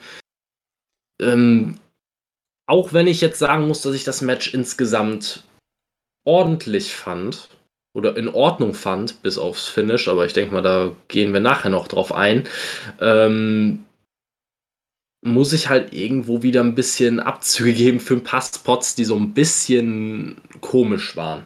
Also, ich habe zum Beispiel noch nie jemanden gesehen, der derart langsam aufs zweite Seil steigt wie Chris Statlander in dem Match. Ich habe einen Spot vor Augen, wirklich. Da habe ich gedacht, jetzt hat sie gerade Ringeckenräumer bekommen. Ich weiß nicht, was genau da ihr Problem war. Ringeckenräumer. Es ist definitiv der Sendungstitel. äh, also ich weiß nicht, was genau da ihr Problem war. Ob sie ihre Füße nicht koordiniert bekommen hat, ob sie einfach Höhenangst bei, weiß ich nicht, 70 Zentimetern bekommen hat. Woran hat es gelegen? Das fragt man sich nachher immer. Woran es gelegen hat. Woran hat es gelegen? Ja, ich, woran hat woran es gelegen? Also, woran hat es gelegen, fragt man sich immer. Ja, eben. Woran hat es denn gelegen? Ich kann es dir nicht sagen. Muss man sie vielleicht fragen vielleicht war auch Ellie in dem Moment halt einfach nicht an einem Spot, wo sie hätte sein sollen und sie wollte einfach noch ein bisschen Zeit schinden oder Zeit rausholen, sage ich mal. Also war auf jeden Fall ein Spot, der mir im Kopf geblieben ist und zwar nicht im positiven Sinne. Ja. Dann hatten wir danach, ähm, also es sollte schon einen Eingriff geben, wo der Blade eben Bunny einen Schlagring zuwirft. Orange Cassidy verhindert das. Dann gibt es danach eben die Attacke gegen Orange Cassidy von The Blade und den Hybrid 2. Ich fand es irgendwie strange, dass Chris Statlander so von einem Schubser, den sie, also sie gegen Orange Cassidy wurde gegen sie geschubst und dass sie davon komplett out war. Und ich weiß nicht. Also, jetzt, ich weiß, du bist kein Freund von Intergender Wrestling. Aber wenn ich mir die Hybrid 2 angucke und dann Chris Statlander, also Jack Evans kann der Chris Statlander auch gerade so in der Luft zerreißen. Also Jack, äh, Chris Statlander kann das mit Chris Evans machen. Oder Jake Evans? Chris Evans? Jack Evans. Ah, ja, ja. So relevant. Und Angelico, ja, auch dasselbe. Also, das fand ich so ein bisschen dämlich. Dann lasst sie doch zumindest noch so irgendwie ein bisschen eingreifen und nicht, äh, weil, oder ich weiß nicht, ob sie nach Hause telefonieren musste. Also ich muss sagen, ich fand diesen Impact von diesem, äh, von diesem Aufprall von Orange Cassidy gegen sie, fand ich schon bemerkenswert. Also ich fand, der war, der Aufprall und der Impact, der war klar zu sehen. Deswegen hat es mich gar nicht so sehr gestört, dass sie nicht mehr eingegriffen hat. Jetzt mal un unabhängig von diesem ganzen Intergender-Zeug, wo ich dir halt gerade bei Jack Evans irgendwo zustimmen würde. Ähm, aber ich muss ehrlich gesagt sagen, ich habe mir da eher gedacht, wo zum Fick waren die Best Friends? Wo? Trent also, ist im Krankenhaus und ich vermute, Chucky hält Händchen. Ja, also gerade, ja klar, bei Trent ist ja klar, aber bei, bei Chucky T, also äh, wofür? Wofür? Also, es ist quasi euer Gimmick, dass ihr gute Freunde seid.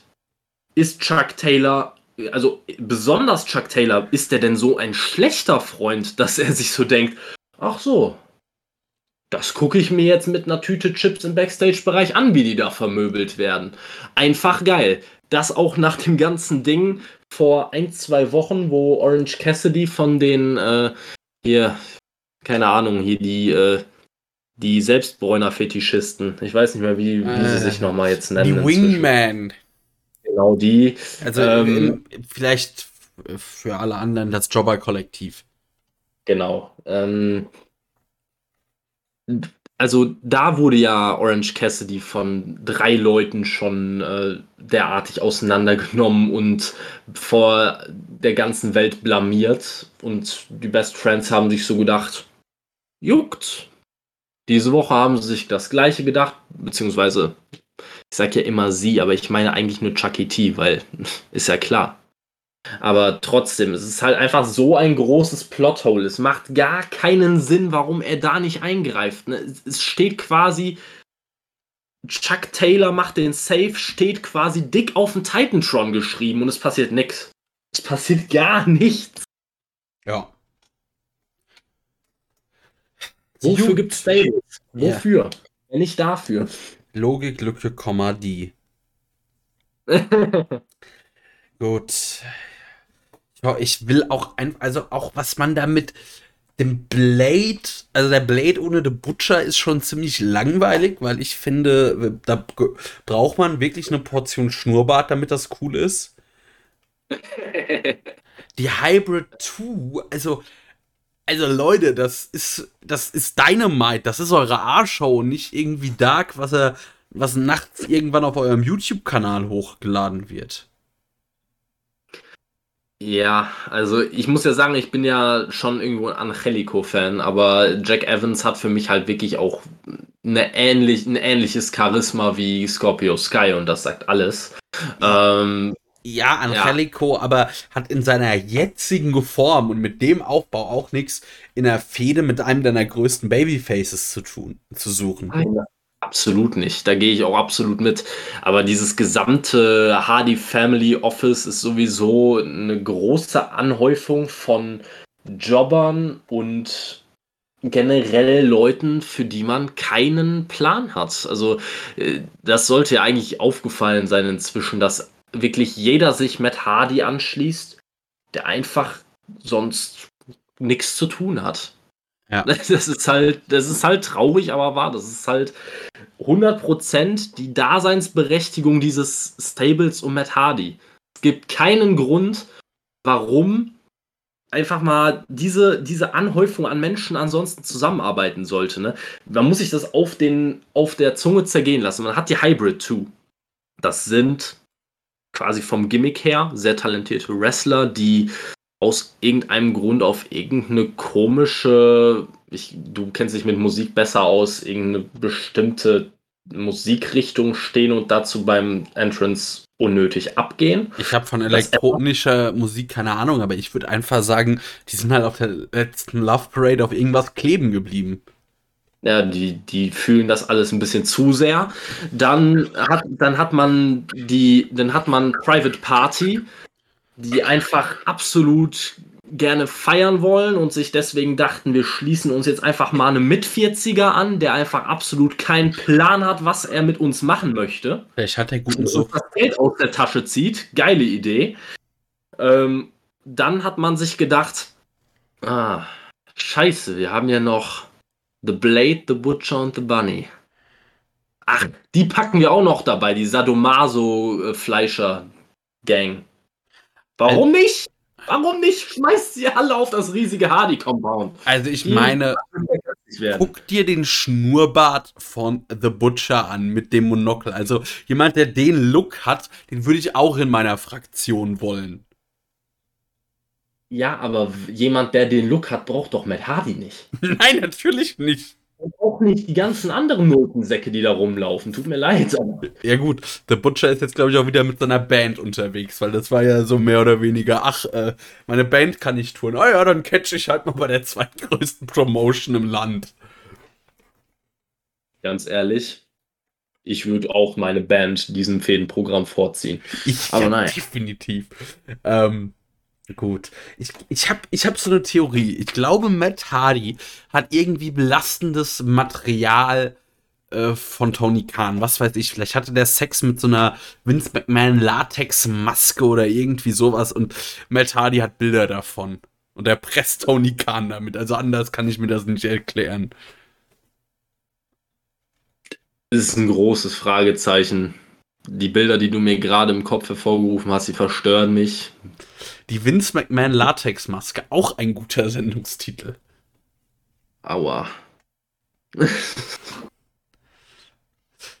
Oder der Sadomaso-Metzger, aber ich glaube, dann wird's, äh, dann kriegen wir auf einmal ganz anderes Publikum. Der Sadomaso-Metzger-Club oder was ich da gesagt hatte, ja. ja. Also einer der Tags dieser Sendung wird definitiv BDSM sein. Ich, ich weiß ja nicht. Also ich bin schon nach der Marco, äh, Marco Stunt-Geschichte ein bisschen verstört, was wir für Nachrichten bekommen. Ich will nicht wissen, was dann kommt. Ja, mal gucken. Wir werden sehen. So, Brian Pillman Promo. So von wegen, ja, Miro, du suchst dir ja nur Kämpfer aus, die du gewinnen kannst. Äh, ja, ja, gute, also an sich, wie er sie gehalten hat, war die Promo cool. Der Inhalt war halt. Hm. 0815. Ja. Haken dran, sein verziehen. Eddie Kingston ja. und Penta. So von wegen, wir verstehen uns nicht, aber wir hatten euch. Ich hab, ich mag Penta mit Eddie Kingston, weil Eddie Kingston kann halt auch aus Scheiße Gold machen am Mikrofon.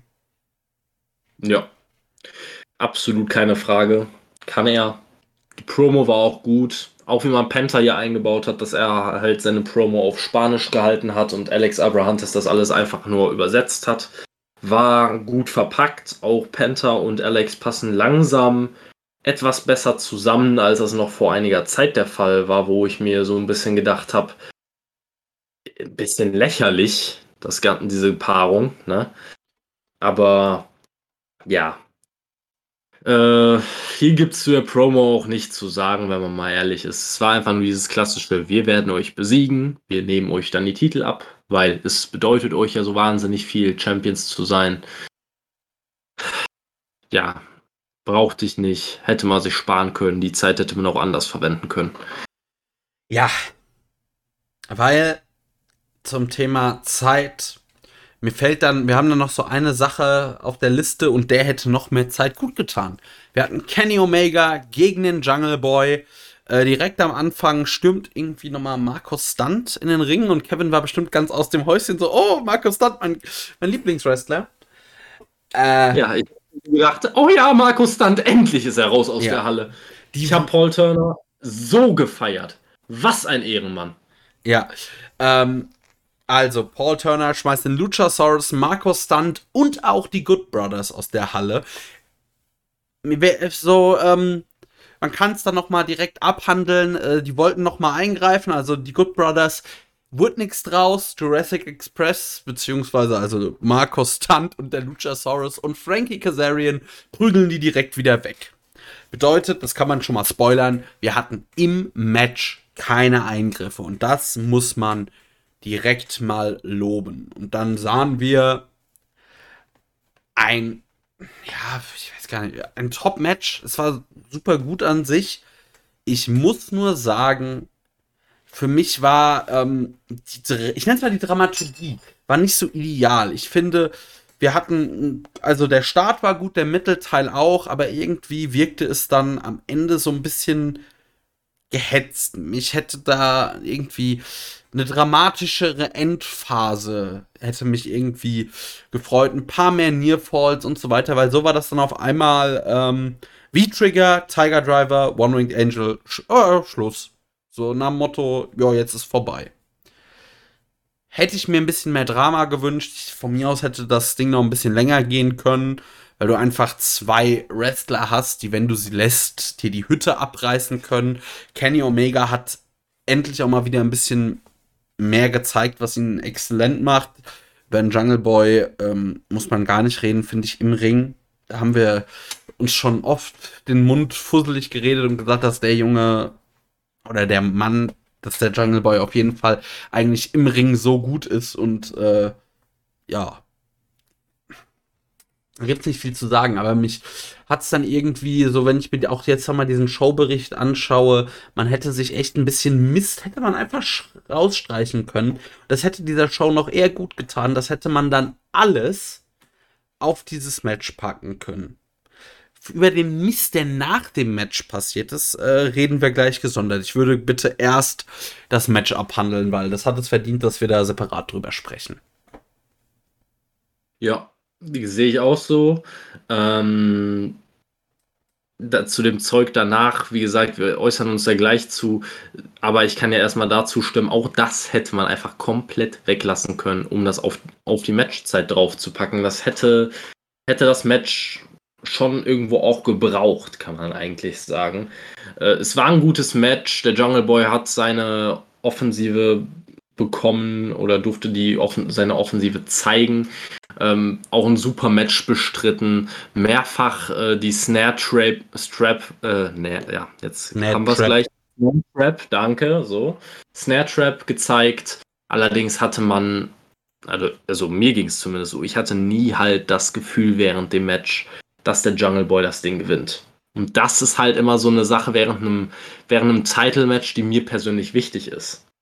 Ich möchte, ich möchte halt den Glauben haben, dass der Contender das Ding gewinnen kann. Und das hatte ich von Anfang an nicht. Auch wenn es ein geiles Match war äh, und der Jungle Boy da wirklich einen super Fight geliefert hat.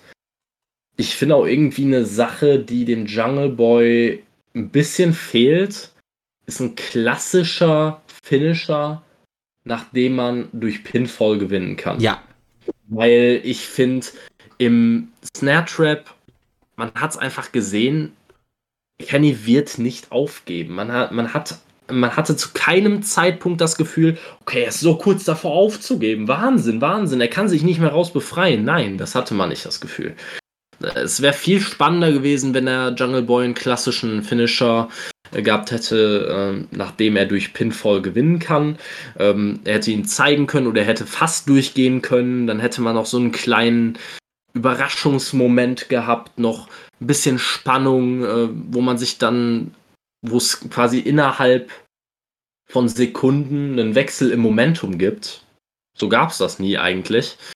Und da würde ich dir halt dann auch zustimmen. Die Endsequenz, es war halt, sag ich mal, ungefähr drei Minuten vor Ende des Matches, war für mich abzusehen, okay, jetzt gleich geht's zu Ende.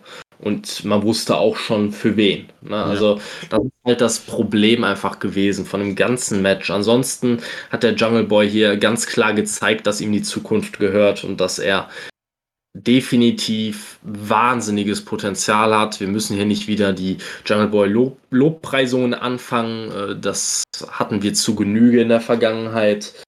Ähm, was ich ein bisschen schade finde, und da muss ich die Kameracrew ein bisschen in die Pflicht nehmen. Ähm, Gerade beim Entrance und so weiter. Ähm, es gab eine Szene am Anfang, wo der Jungle Boy auf äh, dem zweiten Seil stand quasi und ähm, ja einfach nach oben geschaut hat. Ne? Quasi so ein bisschen Tribute an seinen Vater. Ne? Und man hat das dermaßen schlecht eingefangen. Also wirklich, ihr hattet einen Job da ist eine Person, die wichtig ist, die rauskommt. Ihr müsst nicht den Luchasaurus oder Gott bewahre Markus Stunt filmen. Filmt einfach den Jungle Boy, der da steht, um den geht es. Dieses Match ist sein Moment und nicht von irgendjemand anderem. Und das war, am Anfang fand ich das wirklich schade, weil ich glaube, dieses ja, Big Match-Feeling, äh, das wäre bei mir ein bisschen mehr aufgekommen, wenn man bessere Kameraperspektiven am Anfang noch gehabt hätte. Ja. Auch wenn sowieso schon klar war, dass Kenny Omega das Match gewinnt. Also. Ja, ja. und äh, erstmal eine These, die ich jetzt gerne mal aufstellen würde. Der One-Winged Angel ist mittlerweile sogar, also an sich ist es immer gut, einen Finisher zu protecten aber mittlerweile ist es, oder keine Ahnung, es ist fast zu viel, weil einfach dadurch, dass niemand auskickt, nimmt dir das auch so ein bisschen Spannung noch raus. Weil du sonst immer noch so dieses hast, oh, schafft er es, zieht er es durch oder nicht, sondern so ist jetzt, oh, One-Winged Angel ist durch, ja, jetzt ist vorbei. Ich muss gar nicht mehr auf das, das entwertet halt irgendwie das Cover ein bisschen, weil man eh weiß, dass es durch ist. Natürlich wird das irgendwann, wenn es denn passiert, und das, also ich hoffe es, äh, wenn dann irgendjemand mal rauskommt, super. Aber ich weiß nicht. Oder Kenny Omega braucht vielleicht einen anderen Move, also braucht vielleicht noch einen, einen, anderen Finisher, den er sonst noch hat und der One-Winged Angel ist dann, keine Ahnung, die Ultima Ratio, die sich ein bisschen aufgespart wird. Ich sehe deinen Punkt. Man, man kann so halt, äh, man kann so halt keine wahnsinnig spannenden Endsequenzen auf die Beine stellen, wenn du weißt, dass sobald der One-Winged Angel gezeigt wurde, alles vorbei ist. Ne? Ähm, und gerade wenn der One-Winged Angel in jedem Match als äh, Finish herhalten muss. Äh, Insgesamt finde ich aber, dass es gut ist, dass der One-Winged Angel weiter protected wird. Ich brauche jetzt keinen Kickout nach einem One-Winged Angel bei einem, äh, bei einem World Title Match bei Dynamite gegen den Jungle Boy. Das kann man sich gerne für die wirklich großen Matches bei Pay-Per-Views aufsparen. Ähm, irgendwann mal Aber ich fand ja auch zum Beispiel gut, wie man es damals gegen Moxley gelöst hat in dem Exploding Barbed Wire Deathmatch, als Moxley quasi diese Explosion dazu genutzt hat, indirekt aus dem One-Winged Angel auszukicken. Ja. Ähm, er hat ja, also jetzt kann man drüber streiten, ob er jetzt ausgekickt ist, ja oder nein. Ich für meinen Teil würde das sogar als Kickout werten. Die Kommentatoren werden das äh, auf den Tod verteidigen, dass noch nie jemand aus dem One-Winged Angel ausgekickt ist. Ähm. Ja. Aber. Es ist dann so ein bisschen irgendwie, also entweder setzt ihn ein bisschen weniger ein. Ja, also ich will jetzt auch nicht, dass bei Dynamite jemand da auskickt, weil ich glaube tatsächlich, der One-Winged Angel, das wird sein wie Goldberg, nachdem er das erste Mal verloren hat. Ja. Ich glaube, danach kann sich Kenny Omega einen neuen Move suchen. Ich glaube, nach dem ersten Kickout ist dieser Move ganz schnell äh, irgendwie wertlos. Weiß ich nicht, wir können natürlich auch anders sein. Ich fand das Match gut. Äh, noch, um das vielleicht abzuschließen, aber irgendwie war alles ein bisschen, es war zu vorhersehbar. So, auch der Matchverlauf hat mir nicht die, dann irgendwie Hoffnung gemacht und das ist dann ein bisschen blöd, weil an sich Wrestling dann richtig gut wird, wenn ich, oder, also ich finde ein Wrestling-Match ist dann so gut, wenn ich entweder die Illusion glaube, also dass ich wirklich komplett drin bin und einfach mal, äh, ich sag mal, den, äh, das Analysieren aus, also quasi äh, das alles ignorieren kann. Und zwar entweder, weil ich wirklich so reingezogen werde, dass ich die Match-Story einfach glaube, oder weil es so gut ist, dass ich mich nur noch darauf fokussiere. Aber ja, das war jetzt immer noch so ein bisschen, hm, ja, ja, wird Kenny eh nicht. Also wird der Jungle Boy eh nicht machen. Ja, 100 Prozent. Das ist leider, leider das äh, offensichtlich, also die Offensichtlichkeit war halt das Problem. Ähm, und was mir noch aufgefallen ist, aber das ist, hat jetzt weniger was mit dem Match-Ausgang zu tun, aber das ist generell so ein kleines, so eine kleine Lücke im Regelwerk quasi. Ne? Also der Ref Paul Turner hat vor dem Match sowohl die Good Brothers als auch Luchasaurus und Markus Tant ja quasi aus der Halle verwiesen. Ne? Ähm, jetzt kommen alle vier während dem Match wieder zurück. Die Good Brothers zuerst. Aber der Ref hat überhaupt keine Macht, irgendwelche Regeln durchzusetzen. Was möchte er denn machen? Möchte er das Match am Ende einfach stoppen und sagt, ach, ist ein ist Double DQ, weil sind ja beide wieder rausgekommen oder es ist nur ein DQ für, äh, für einen DQ-Sieg für den Jungle Boy, weil die Good Brothers sind ja zuerst rausgekommen, hat er dann am Ende auch nichts von. Er kriegt den Titel ja nicht. Es ist einfach, das ist einfach so ein großer, ein großes Loch im Regelwerk, das du wahrscheinlich auch nicht gefüllt bekommen wirst, aber wenn man mal so drüber nachdenkt, macht es überhaupt keinen Sinn, die Leute der Halle zu verweisen, weil der Ref keine Gewalt hat über die. Ja, es ist auch. Ja, was, also, das ist halt dann auch das Problem, dass, also, das ist generell so ein bisschen das Problem des Champions Advantage dann immer, dass, ja, man halt immer noch durch die Q dann halt auch nicht den Titel verliert. Das wäre halt dann mal, finde ich, ich finde von dieser Sache könnte man gerade bei den, ähm, bei sowas wie bei Kenny Omega dann auch öfter mal von Gebrauch machen, dass einfach mal ein Tony Khan sich hinstellt oder vielleicht irgendeine Authority-Figure, könnte in Dynamite immer gebrauchen, irgendein GM, äh, der dann sagt, so, nö, ihr seid äh, banned from Ringside und wenn jetzt irgendwie die Good Brothers oder irgendwer von der Elite nochmal rauskommt, wird Kenny disqualifiziert und verliert den Titel dadurch. Ich fände es nämlich einfach generell finde ich es sehr viel schöner, wenn Kenny Omega einfach clean gewinnt, weil verdammt nochmal, wenn jemand es nicht nötig hat, dass er irgendwelche affigen Geeks hat, die für ihn eingreifen, dann ist es Kenny Omega. Dann macht euch beim, macht euch beim Booking bessere Gedanken, aber diesen Eingreifen Mist will ich bei AW nicht haben. Da gibt es andere Promotions, die haben das äh, zur Perfektion getrieben mit Fuck-Finishes. Ich will es bei AW nicht. Ja, 100 Prozent. Gut, sollen wir dann jetzt zu dem Ding nach dem Match kommen? Ja, wohl oder übel, ne? Ja. Also, es wäre so schön gewesen. Das Match hätte vorbei sein können. Kenny hätte zumindest, keine Ahnung, hätte da einfach feiern können oder sich einfach verpissen können und der Jungle Boy hätte so ein bisschen geknickt dann noch irgendwie kurz am Ring stehen können und die Leute jubeln trotzdem für ihn. Aber nein. Weil AEW wäre ja nicht AEW, wenn man nicht nach jedem Match irgendeinen Scheiß machen muss. Kenny Omega will den Jungle Boy mit dem Titel niederschlagen. Okay. Christian Cage macht den Save. Wäre auch noch okay. So. Wenn man dann okay, ne, die nächste Story für Kenny Omega irgendwie andeutet. Aber dann kommt Matt Hardy und Private Party. Christian schafft es noch, irgendwie sich zu behaupten, nimmt Matt Hardy oder hat ihn schon zum Killswitch in Position. Und dann kommen die Young Bucks, die mit der ganzen Scheiße ja gar nichts zu tun haben, mehr oder weniger, dazu und kicken, ja, Christian Cage nieder. Dann kriegt er noch einen Twister Fate von Matt Hardy ab. Und wir haben wieder Fädensalat. Aber so richtig.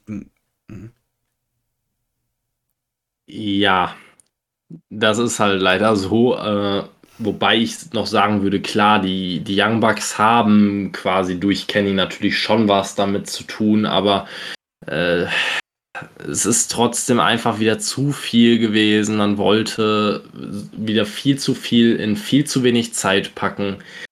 Ähm, du schickst die Leute da raus, sagst denen einfach nur go, go, go, go, go und die Leute werden es schon irgendwie schlucken es ist eine Katastrophe, wirklich. Und äh, ich könnte so viele Sachen ansprechen, was an diesem Zeug hier falsch ist. Also erstmal, ich will die Bugs nicht zweimal in der Show sehen. Sucht's euch aus, entweder im Main Event durch Eingriff oder dieses Promo Package. Ich brauche niemanden, fast niemanden zweimal in einer Show. Ähm, Gerade nicht so. Und dann hat man Matt Hardy und Private Party die da jetzt eingreifen, nachdem das Hardy Family Office in ein, zwei Segmenten davor, ich weiß es gar nicht mehr genau, ob es ein oder zwei Segmente davor waren, auch schon irgendwo eingegriffen haben. Äh, wofür? Einfach wofür? Dann geht's noch weiter. Inwiefern hilft Private Party bitte dieses ganze Stable? Es hilft ihnen null. Sie sind diejenigen, die immer zuerst auf die Fresse kriegen. Diejenigen, gegen die sich Christian Cage, der 3 gegen 1 kämpft, noch durchsetzen kann, bevor der alternde Matt Hardy, der keinen Grund hat, in dieser verfickten Show überhaupt anwesend zu sein, ihn niederstrecken kann.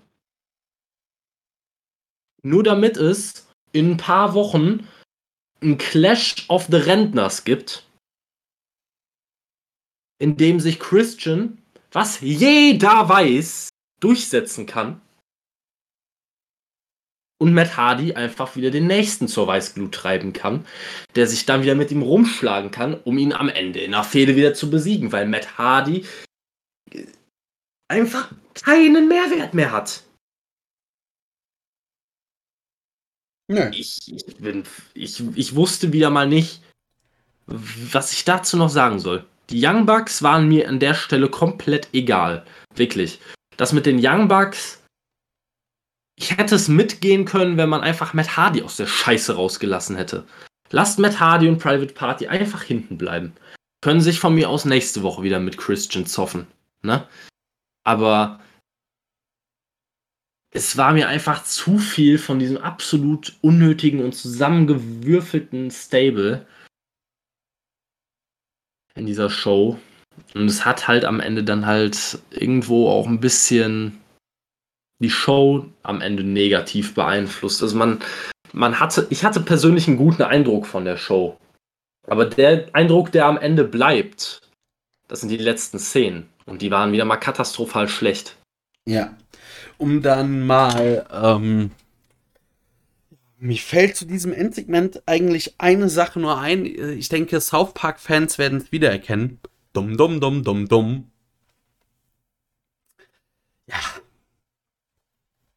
Ich weiß es auch nicht, was ich da noch zu sagen soll. Es hätte so einfach sein können, aber man verkackt. Und das ist eigentlich so diese Geschichte dieser Dynamite-Ausgabe, die gut war. Ohne Frage. Aber mit so ein paar Änderungen oder indem man nicht mal Änderungen, man hätte einfach nur ein paar Sachen wegstreichen sollen und die Sachen, die man sonst noch hatte, halt ein bisschen länger gezogen. Dann wäre das eine der besten Dynamite-Ausgaben dieses Jahres geworden. Wenn nicht die beste. So war sie gut, aber man hört uns doch wieder meckern. Und es wäre nicht so schwer gewesen, uns wirklich mal zufriedenzustellen. Also der Schritt war nicht mehr groß.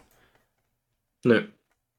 Das ist halt einfach das Problem bei AW. Entweder es werden in den nächsten, in den, wie in den letzten Wochen einfach alle Sachen aufgewärmt und recycelt und nochmal durchgemischt, aber am Ende doch wieder nur der gleiche, der gleiche Einheitsbrei über Wochen hinweg. Oder man denkt sich jetzt, ah, wir hauen jetzt einfach mal richtig auf die Kacke, wir hauen eine super Show raus, aber uns fällt noch ein, ach scheiße, wir haben ja noch Matt Hardy unter Vertrag. Der ist so teuer, den können wir nicht mal eine Woche draußen lassen. Und außerdem hat er die Bilder von Tony mit der Vince McMahon Latexmaske. Ja, genau. Der hat äh, irgend, also irgendwas oder Tony oder Tony Kahns Vater hat Steuern hinterzogen oder irgendwas. Also der muss doch belastendes Material haben. Anders kannst du mir das nicht erklären. Ja, wie, wie gesagt, man hat einfach eine Top-Show und man denkt sich dann, wir müssen aber noch drei, vier, fünf Leute an, noch dazu bringen, die, die wir noch auf der Payroll stehen haben. Die zwar in dieser Show nichts verloren haben, aber wir haben halt gerade noch keine andere Möglichkeit. Ich bin echt gespannt, wie sich das entwickelt, wenn Rampage mal an, am Start ist. Ähm, ob dann dieser Bullshit hauptsächlich bei Rampage zu sehen sein wird, ob das dann die Show ist, äh, die es gilt zu vermeiden, oder ob man sich da dann vielleicht tatsächlich wieder neue Sachen für einfallen lässt, um uns zur Weißglut zu bringen und wieder einfach alles vollstopft mit Sachen, die kein Mensch gebraucht hat. Oder ob man dann halt wirklich mal auf die Idee kommt, wir denken uns jetzt für jeden einfach mal was aus, was Sinn macht und was die Leute sehen wollen. Ja, man denkt sich dann lieber wieder dumm, dumm, dumm, dumm, dumm.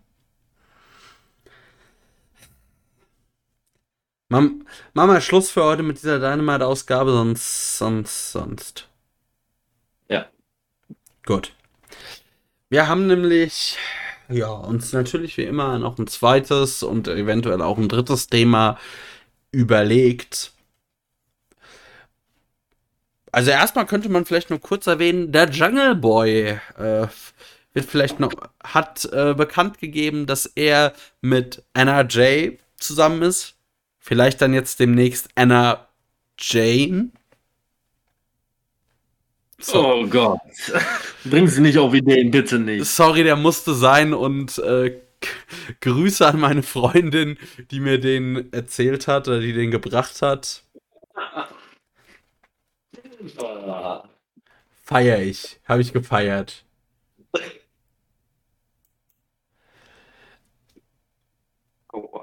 Aber ich denke gerade so an die Jurassic Order.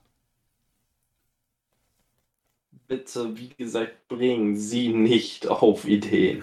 Och. Es gibt so viele Sachen, die nicht hätten getan werden sollen, aber irgendjemand ist bestimmt wieder mit so einer genialen Idee um die Ecke gekommen. Und dann dachte man sich, ja, das ist eine super Idee. Matt Hardy braucht dringend ein Stable voller Jobber, die nichts können und die vom Gimmick nicht verschiedener sein könnten. Die keinen Antrieb haben, für ihn zu arbeiten, außer Geld. Und das müssen wir den Zuschauern jede Woche erzählen. Das ist so gut. Das ist so gut. Weil Tony Khan liebt Geld. Und was lieben die Zuschauer? Geld. Geld, Geld, Geld, Geld, Geld. Dann wollen die jede Woche auch eins hören. Geld. Genial. Na, also ich finde dann äh, der Jurassic Express Dark Order, das würde noch besser zusammenpassen als das Hardy Family Office. Was würde denn nicht besser zusammenpassen als Hardy Family Office? Hm, weiß ich nicht. Jetzt merkst du es Ja, ich weiß was. Hikaru Shida und äh, eine gute Titelregentschaft, QT Marshall und Charisma und äh, Scorpio Sky und Ausstrahlung. Da lässt sich sogar bei einigen Sachen da drum streiten und das heißt was. Also das zeigt einfach, wie schlecht das Hardy Family Office zusammengestellt ist. Also das Hardy Family Office war definitiv eine Idee, die damit anfing, halt mal mein Bier fest. Es ist traurigerweise halt einfach wahr. Es ja. hat genau damit angefangen, frag den Hangman. stimmt, ah. stimmt, ja. Gott, daran habe ich gar nicht mehr gedacht. Äh, gut. Alba, wir wollen noch über was anderes reden. Und zwar, ähm, keine Ahnung, man sieht auf Twitter oder zum, oder vielleicht bin ich auch einfach nur irgendwie in der AEW, als AEW-Fan in der AEW-Hater-Blase geraten, weil ich bekomme regelmäßig auf Twitter werden mir so die ganzen Botches, die bei AEW passieren, so irgendwie vor mir hergespült. Und äh, gerade jetzt wieder bei zum Beispiel dem Match Chris Statlander und wir hatten auch in den letzten Wochen immer mal wieder durchaus Botches, die böse hätten ins Auge gehen können. Dachte ich, ich werfe mal die Frage auf, Kevin. Wora, li, woran liegt das? Oder gibt erstmal, gibt es da überhaupt eine Problematik? Und wenn, woran liegt das? Ist das einfach, ist das der Stil, der da gefahren wird? Sind das die Worker? Oder wird das bei anderen Promotions einfach rausgeschnitten? Ähm, ich würde in erster Linie sagen, dass es tatsächlich bei vielen Leuten der Stil ist, ähm, den AEW natürlich auch einfach zulässt. Also man muss ja einfach nur mal diese, Dis diese Standarddiskussion, wenn jemand aus den Indies oder von, äh, ja, ich sag jetzt mal, AEW bedient sich ja auch viel am Indie-Markt. Ne?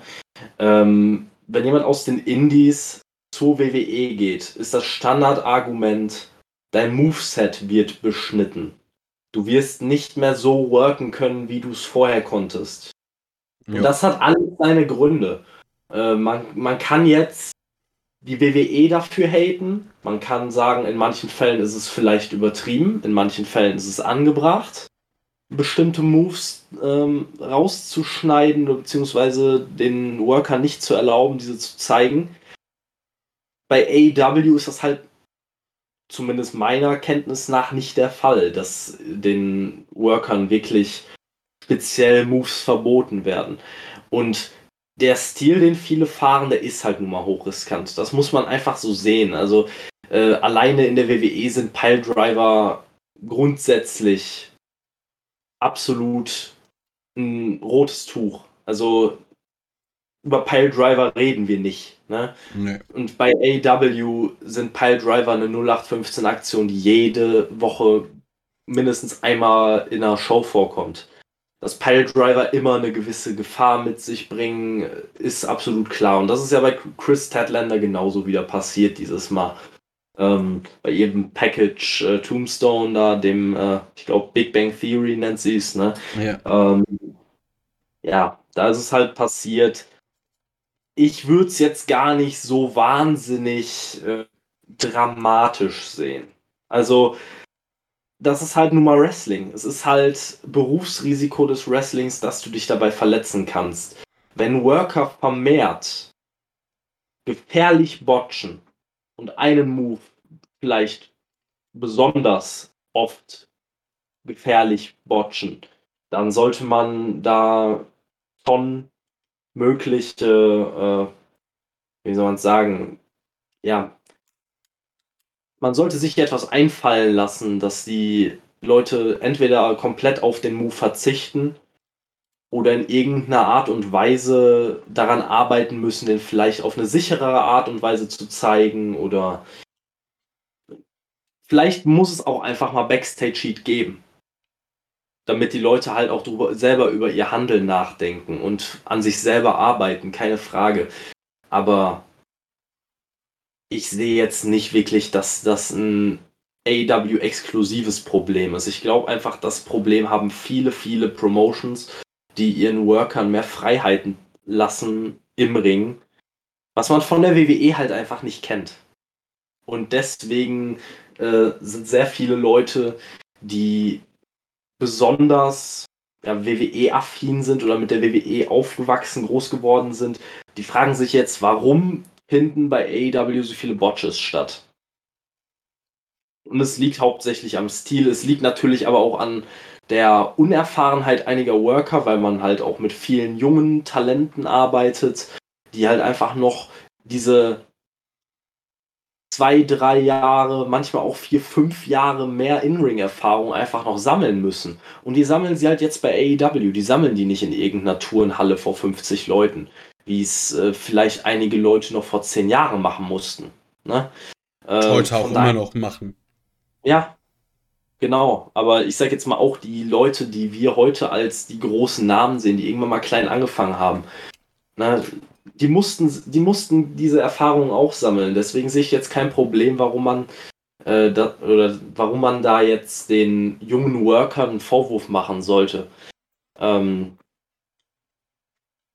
von daher für mich eigentlich keine Diskussion, die man äh, lange führen muss. Ähm, bei manchen, bei manchen Spots ist es natürlich auch manchmal einfach ein un, unglücklicher Kamerawinkel, der, der äh, gewählt wurde, weshalb das Ganze dann als Botch erst richtig enttarnt werden kann. Wo man dann natürlich wieder bei AEW ein bisschen die Produktion kritisieren kann, was wir aber ja eigentlich schon seit gefühlt seit Anfang dieses Podcasts hier machen, was sich aber auch seitdem eigentlich in keinster Weise, Weise irgendwie verbessert hat. Nee, überhaupt nicht. Ähm, ja, ich gebe dir da an allem recht. Mich würde, also es wäre dann auch mal interessant halt, aber das wird man nie herausfinden, was zum Beispiel auch bei so einer, bei so den ganzen WWE Thunderdome Sachen, was da so rausgeschnitten wurde. Mm. Und man sollte da vielleicht, muss da halt wirklich einfach sagen, ja, die Stile sind unterschiedlich. Also Piledriver, erstes Beispiel. Ähm, die Worker, die eben viel mehr Freiheiten bekommen, man muss halt auch sagen, einfach bei AEW turnt verdammt viel Indie-Talent rum. Also bei AEW gibt es gerade bei Dark und Dark Elevation sehr, sehr viele Leute, die auch überhaupt keinen AEW-Vertrag haben. Das sind junge Talente, die dürfen da mal auftreten. Die Sache ist, äh, natürlich sieht dann irgendein Botch übel aus. Da gibt es üble Botches. Da kann man natürlich auch sagen, ey, äh, wie könnt ihr zulassen, dass so jemand bei euch auftritt? Naja, also die Leute müssen. Äh, Botches passieren im Wrestling, das passiert immer.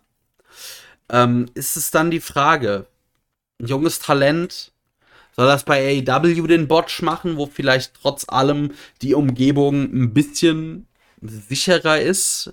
Ich sag mal, äh, mit Matten um den Ring, Absperrung und Schlag mich tot. Oder halt wirklich in irgendeiner Turnhalle, wo noch um den Ring keine Matten liegen und äh, quasi die erste, Be das erste, was um den Ring außer Boden ist, halt Stühle mit Leuten drauf und so weiter. Wo sollen die Leute eher ihre Suicide Dives das erste Mal zeigen? Eben. Ich finde halt einfach diese gesamte Diskussion relativ unnötig, weil was kannst du dagegen tun? Du kannst eigentlich ansonsten nur vorgehen wie die WWE. Du kannst hauptsächlich erfahrenes Talent in hohe Kartregionen bucken, weil sehen wir dem Ganzen ins Auge, das WWE Main Roster ist verglichen mit dem AEW Roster verhältnismäßig alt. Ja. Und auch die Leute, die jetzt im, inzwischen als up-and-coming äh, Talents gesehen werden, die sind teilweise Mitte 30. Das sind Leute, die haben 10, 15 Jahre In-Ring-Erfahrung. Dass die halt nun mal meistens safer worken und ihren, ihr Handwerk besser beherrschen als Leute, die 3, 4, 5 Jahre im Ring sind gerade erst ihren ersten großen Deal irgendwo unterschrieben haben. Es ist doch absolut klar. Also du kannst nur entweder, wie gesagt, diese Leute äh, nur noch, nur noch äh, erfahrene Worker in hohen Kartregionen einsetzen oder du kannst den Leuten Moves, bestimmte Moves einfach verbieten, wieder das Moveset einschränken und dann haben wir bei AEW genau die gleichen Sachen, über die das ganze Fandom meckern kann, wie es bei WWE der Fall ist. Ja, und deshalb, also vor allem würde AEW, glaube ich, ganz, ganz schnell den Bach runtergehen, wenn man halt, ja, sagt, oh, wir machen das jetzt wie die WWE. So, ja. dann gehen die Leute halt äh, zum Original. So, AEW hat eine Art und Weise gefunden, im Mainstream, ich nenne es mal Mainstream, einigermaßen präsent zu sein und zeitgleich ähm, halt ja auch einen ganz eigenen Stil zu haben oder einen Stil, den WWE so nicht fährt. Und das muss man, denke ich, auch so weitermachen. Aber natürlich ähm, sollte man auch, und ich denke, das wird man auch tun, Worker, die wirklich gefährlich sind. Und ich rede jetzt halt nicht von einem verbotschten Move, der halt immer mal passieren kann, sondern Leute, die wirklich, ich sag mal, ich hoffe nicht, dass es einen Goldberg gibt bei AEW. Ja, also wie gesagt, bei Leuten, die vermehrt botchen, bei Leuten, die die Worker, die anderen Worker immer wieder wiederholt in Gefahr bringen und Leute, die halt auch nicht bereit sind, daran zu arbeiten, safer zu werden. Solche Leute muss man natürlich entlassen. Aber ich werde jetzt, äh, ich würde auch jedem anderen Wrestling-Fan mal empfehlen, das Ganze ein bisschen ruhiger zu nehmen und nicht jetzt, weiß ich nicht, ich habe die, die Tweets nicht gelesen, aber wer jetzt fordert, dass man Chris Tedlander wegen einem Botch entlässt oder sowas, das ist halt lächerlich. Ne? Deswegen einfach äh, das Ganze im Auge behalten und falls sie den, ja, den Move vielleicht des Öfteren äh, nicht 100% safe zeigen sollte, dann muss man halt auch mal mit ihr reden und ihr sagen, wäre das nicht vielleicht eine gute Idee, mal einen anderen Finisher zu benutzen. Ne? Ähm, aber ich würde da wirklich nicht alles auf die Goldwaage legen. Ich meine, klar, dass die Leute bei solchen Sachen empfindlich sind, ist ja vollkommen klar. Es gab schon einige Fälle, wo Leute schwerste Verletzungen davon getragen haben, weil einmal ein Move einfach in die Hose gegangen ist. Ja. Aber das ist halt, jetzt bis zu einem gewissen Grad ist das halt so, so kacke das klingt. Und man wünscht es niemandem. Bis zu einem bestimmten Grad ist es Berufsrisiko. Natürlich. Und vor allem, man muss ja auch mal sagen, mich würde mal interessieren, welcher Move gefährlicher ist.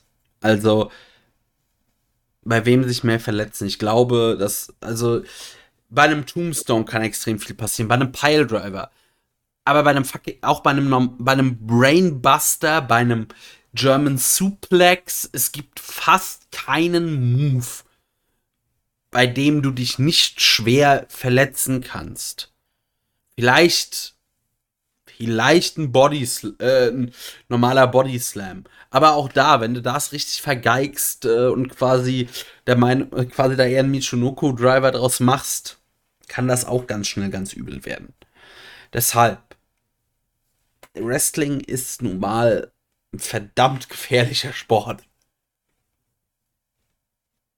Ja, 100 Prozent. Also, wie gesagt, du, du sagst jetzt selbst bei einem Body Slam, selbst da kannst du dich halt verletzen. Ne? Also, natürlich passiert das den Profis in der, in der Praxis nicht mehr oft oder eigentlich kaum noch, dass man sich dabei verletzt. Aber wenn du da einen Bump falsch nimmst oder unglücklich landest, vielleicht auf, äh, auf dem Schulterblatt landest oder so, dann kann das auch, auch richtig Probleme geben danach du kannst dich bei allem und jedem Move verletzen. Selbst ein, selbst ein Clothesline, der ja in der Praxis, wenn man ihn nicht extrem durchzieht, einfach nur ja, ein Backbump nehmen und das war's. Ne? Also ist im Prinzip, selbst dabei kannst du dich verletzen. Das haben wir erst vor kurzem noch gesehen bei Dynamite. Ja. Ne? Also ist alles. Also da war es ein Lariat, aber naja, wir äh, wissen alle, was Jetzt stelle ich dir auch eine Frage. Kannst du mir den Unterschied zwischen einer Clothesline und einer Lariat benennen? Ich krieg's nicht hin. Ich kann es dir 100% auch nicht beantworten, wenn ich ganz ehrlich bin. Also, das Einzige, was ich das öfteren Mal irgendwie so gesehen habe, ist, dass bei, bei einer Lariat gefühlt der Arm nicht 100% gestreckt ist. Zumindest sieht es für mich oft nicht so aus, aber ich glaube, der wirkliche Unterschied, entweder es gibt gar keinen oder, oder der ist so marginal, dass man, äh, dass man es wahrscheinlich einfach, dass man wahrscheinlich dreimal hinschauen müsste, um den zu sehen. Ja. Gut. Ich würde sagen, wir haben jetzt gleich zwei Stunden erreicht. Kevin, machen wir Feierabend? Äh, ja, ich denke auch mal. Erstmal ist es genug und äh, uns werden die Themen, denke ich mal, so schnell nicht ausgehen nee. für die nächsten Wochen. Es, es, ist warm, der Chip im Arm tut gerade auch bei mir so langsam ein bisschen weh. Es gab heute den zweiten. Äh, ja, ich denke, wir machen Feierabend. An alle, die bis hierhin zugehört haben, vielen lieben Dank. Äh, unsere Ten Count Gang, das freut uns wirklich sehr. Alle, die sich unser Gesabbel hier wirklich bis zum Ende anhören. Vielen Dank dafür. Es macht wirklich Spaß, auch immer von euch Feedback, Rückmeldungen und ähnliches zu hören. Also, wenn ihr irgendeinen Input habt, immer her damit. Wir freuen uns da extrem drüber. Keine falsche Scheu, bitte. Und ja, ähm, wir müssen mal gucken. Am Mittwoch ist ja schon wieder Dynamite. Gucken wir mal, wie wir aufnehmen. Endlich mal wieder normaler Turnus, endlich wieder mittwochs, endlich wieder vielleicht am Wochenende aufnehmen können. Das gefällt mir. Kevin, hast du noch irgendwas den Leuten zu sagen? Ähm, ich habe den Leuten nur zu sagen, dass ich gerade eine äh, Live-Recherche quasi noch betrieben habe während dem Schlussstatement von dir. Und äh, tatsächlich scheint es so zu sein, wie ich es gesagt habe. Also alles, was ich finde, ist wohl, dass äh, ein Clothesline tatsächlich einfach nur der Arm gerade bleibt, während man bei einem Lariat den Arm mitbewegt, um extra Schwung zu geben quasi. Ähm, wobei ich dann sagen muss, dann habe ich, glaube ich, in den letzten Jahren kaum noch eine Clothesline gesehen und alles war ein Lariat. Von daher keine Ahnung. Ich ähm, denke gerade an den Clothesline from Hell, der dann definitiv eher eine Lariat from Hell war. ähm, also es geht, glaube ich, um die Armbewegung. Wenn du den Arm schwingst, dann äh, ist es wohl ein Lariat. Also ich, keine Ahnung. Ich, ich, ich finde das auch alles sehr, sehr schwammig. Wie du gerade sagst, Clothesline from Hell ist dann auch eher ein Lariat wahrscheinlich meistens gewesen. Aber naja. Ähm, ja, liebe, liebe Zuhörer, probiert es gerne aus. Probiert gerne äh, mal ein Lariat und mal ein Clothesline aus. Lasst uns dran teilhaben an euren Schmerzen und äh, sagt uns dann, was angenehmer wahrzunehmen. Ähm. Im Zweifel könnt ihr ja die Neonröhre als Referenzgröße nehmen. Ähm, ja. Ja, ich will jetzt nicht sagen, die sollen sich durch brennende Tische werfen, sonst werden wir hier noch verklagt. Ja, im Zweifel. da musst du ganz schön viele Weight Watcher Seminare geben, um die, ab, um die Kosten wieder reinzuholen. Das wird schwierig. ja, dachte ich mir. Deshalb lassen wir das. Tschö, tschö, liebe Hörer. Vielen Dank.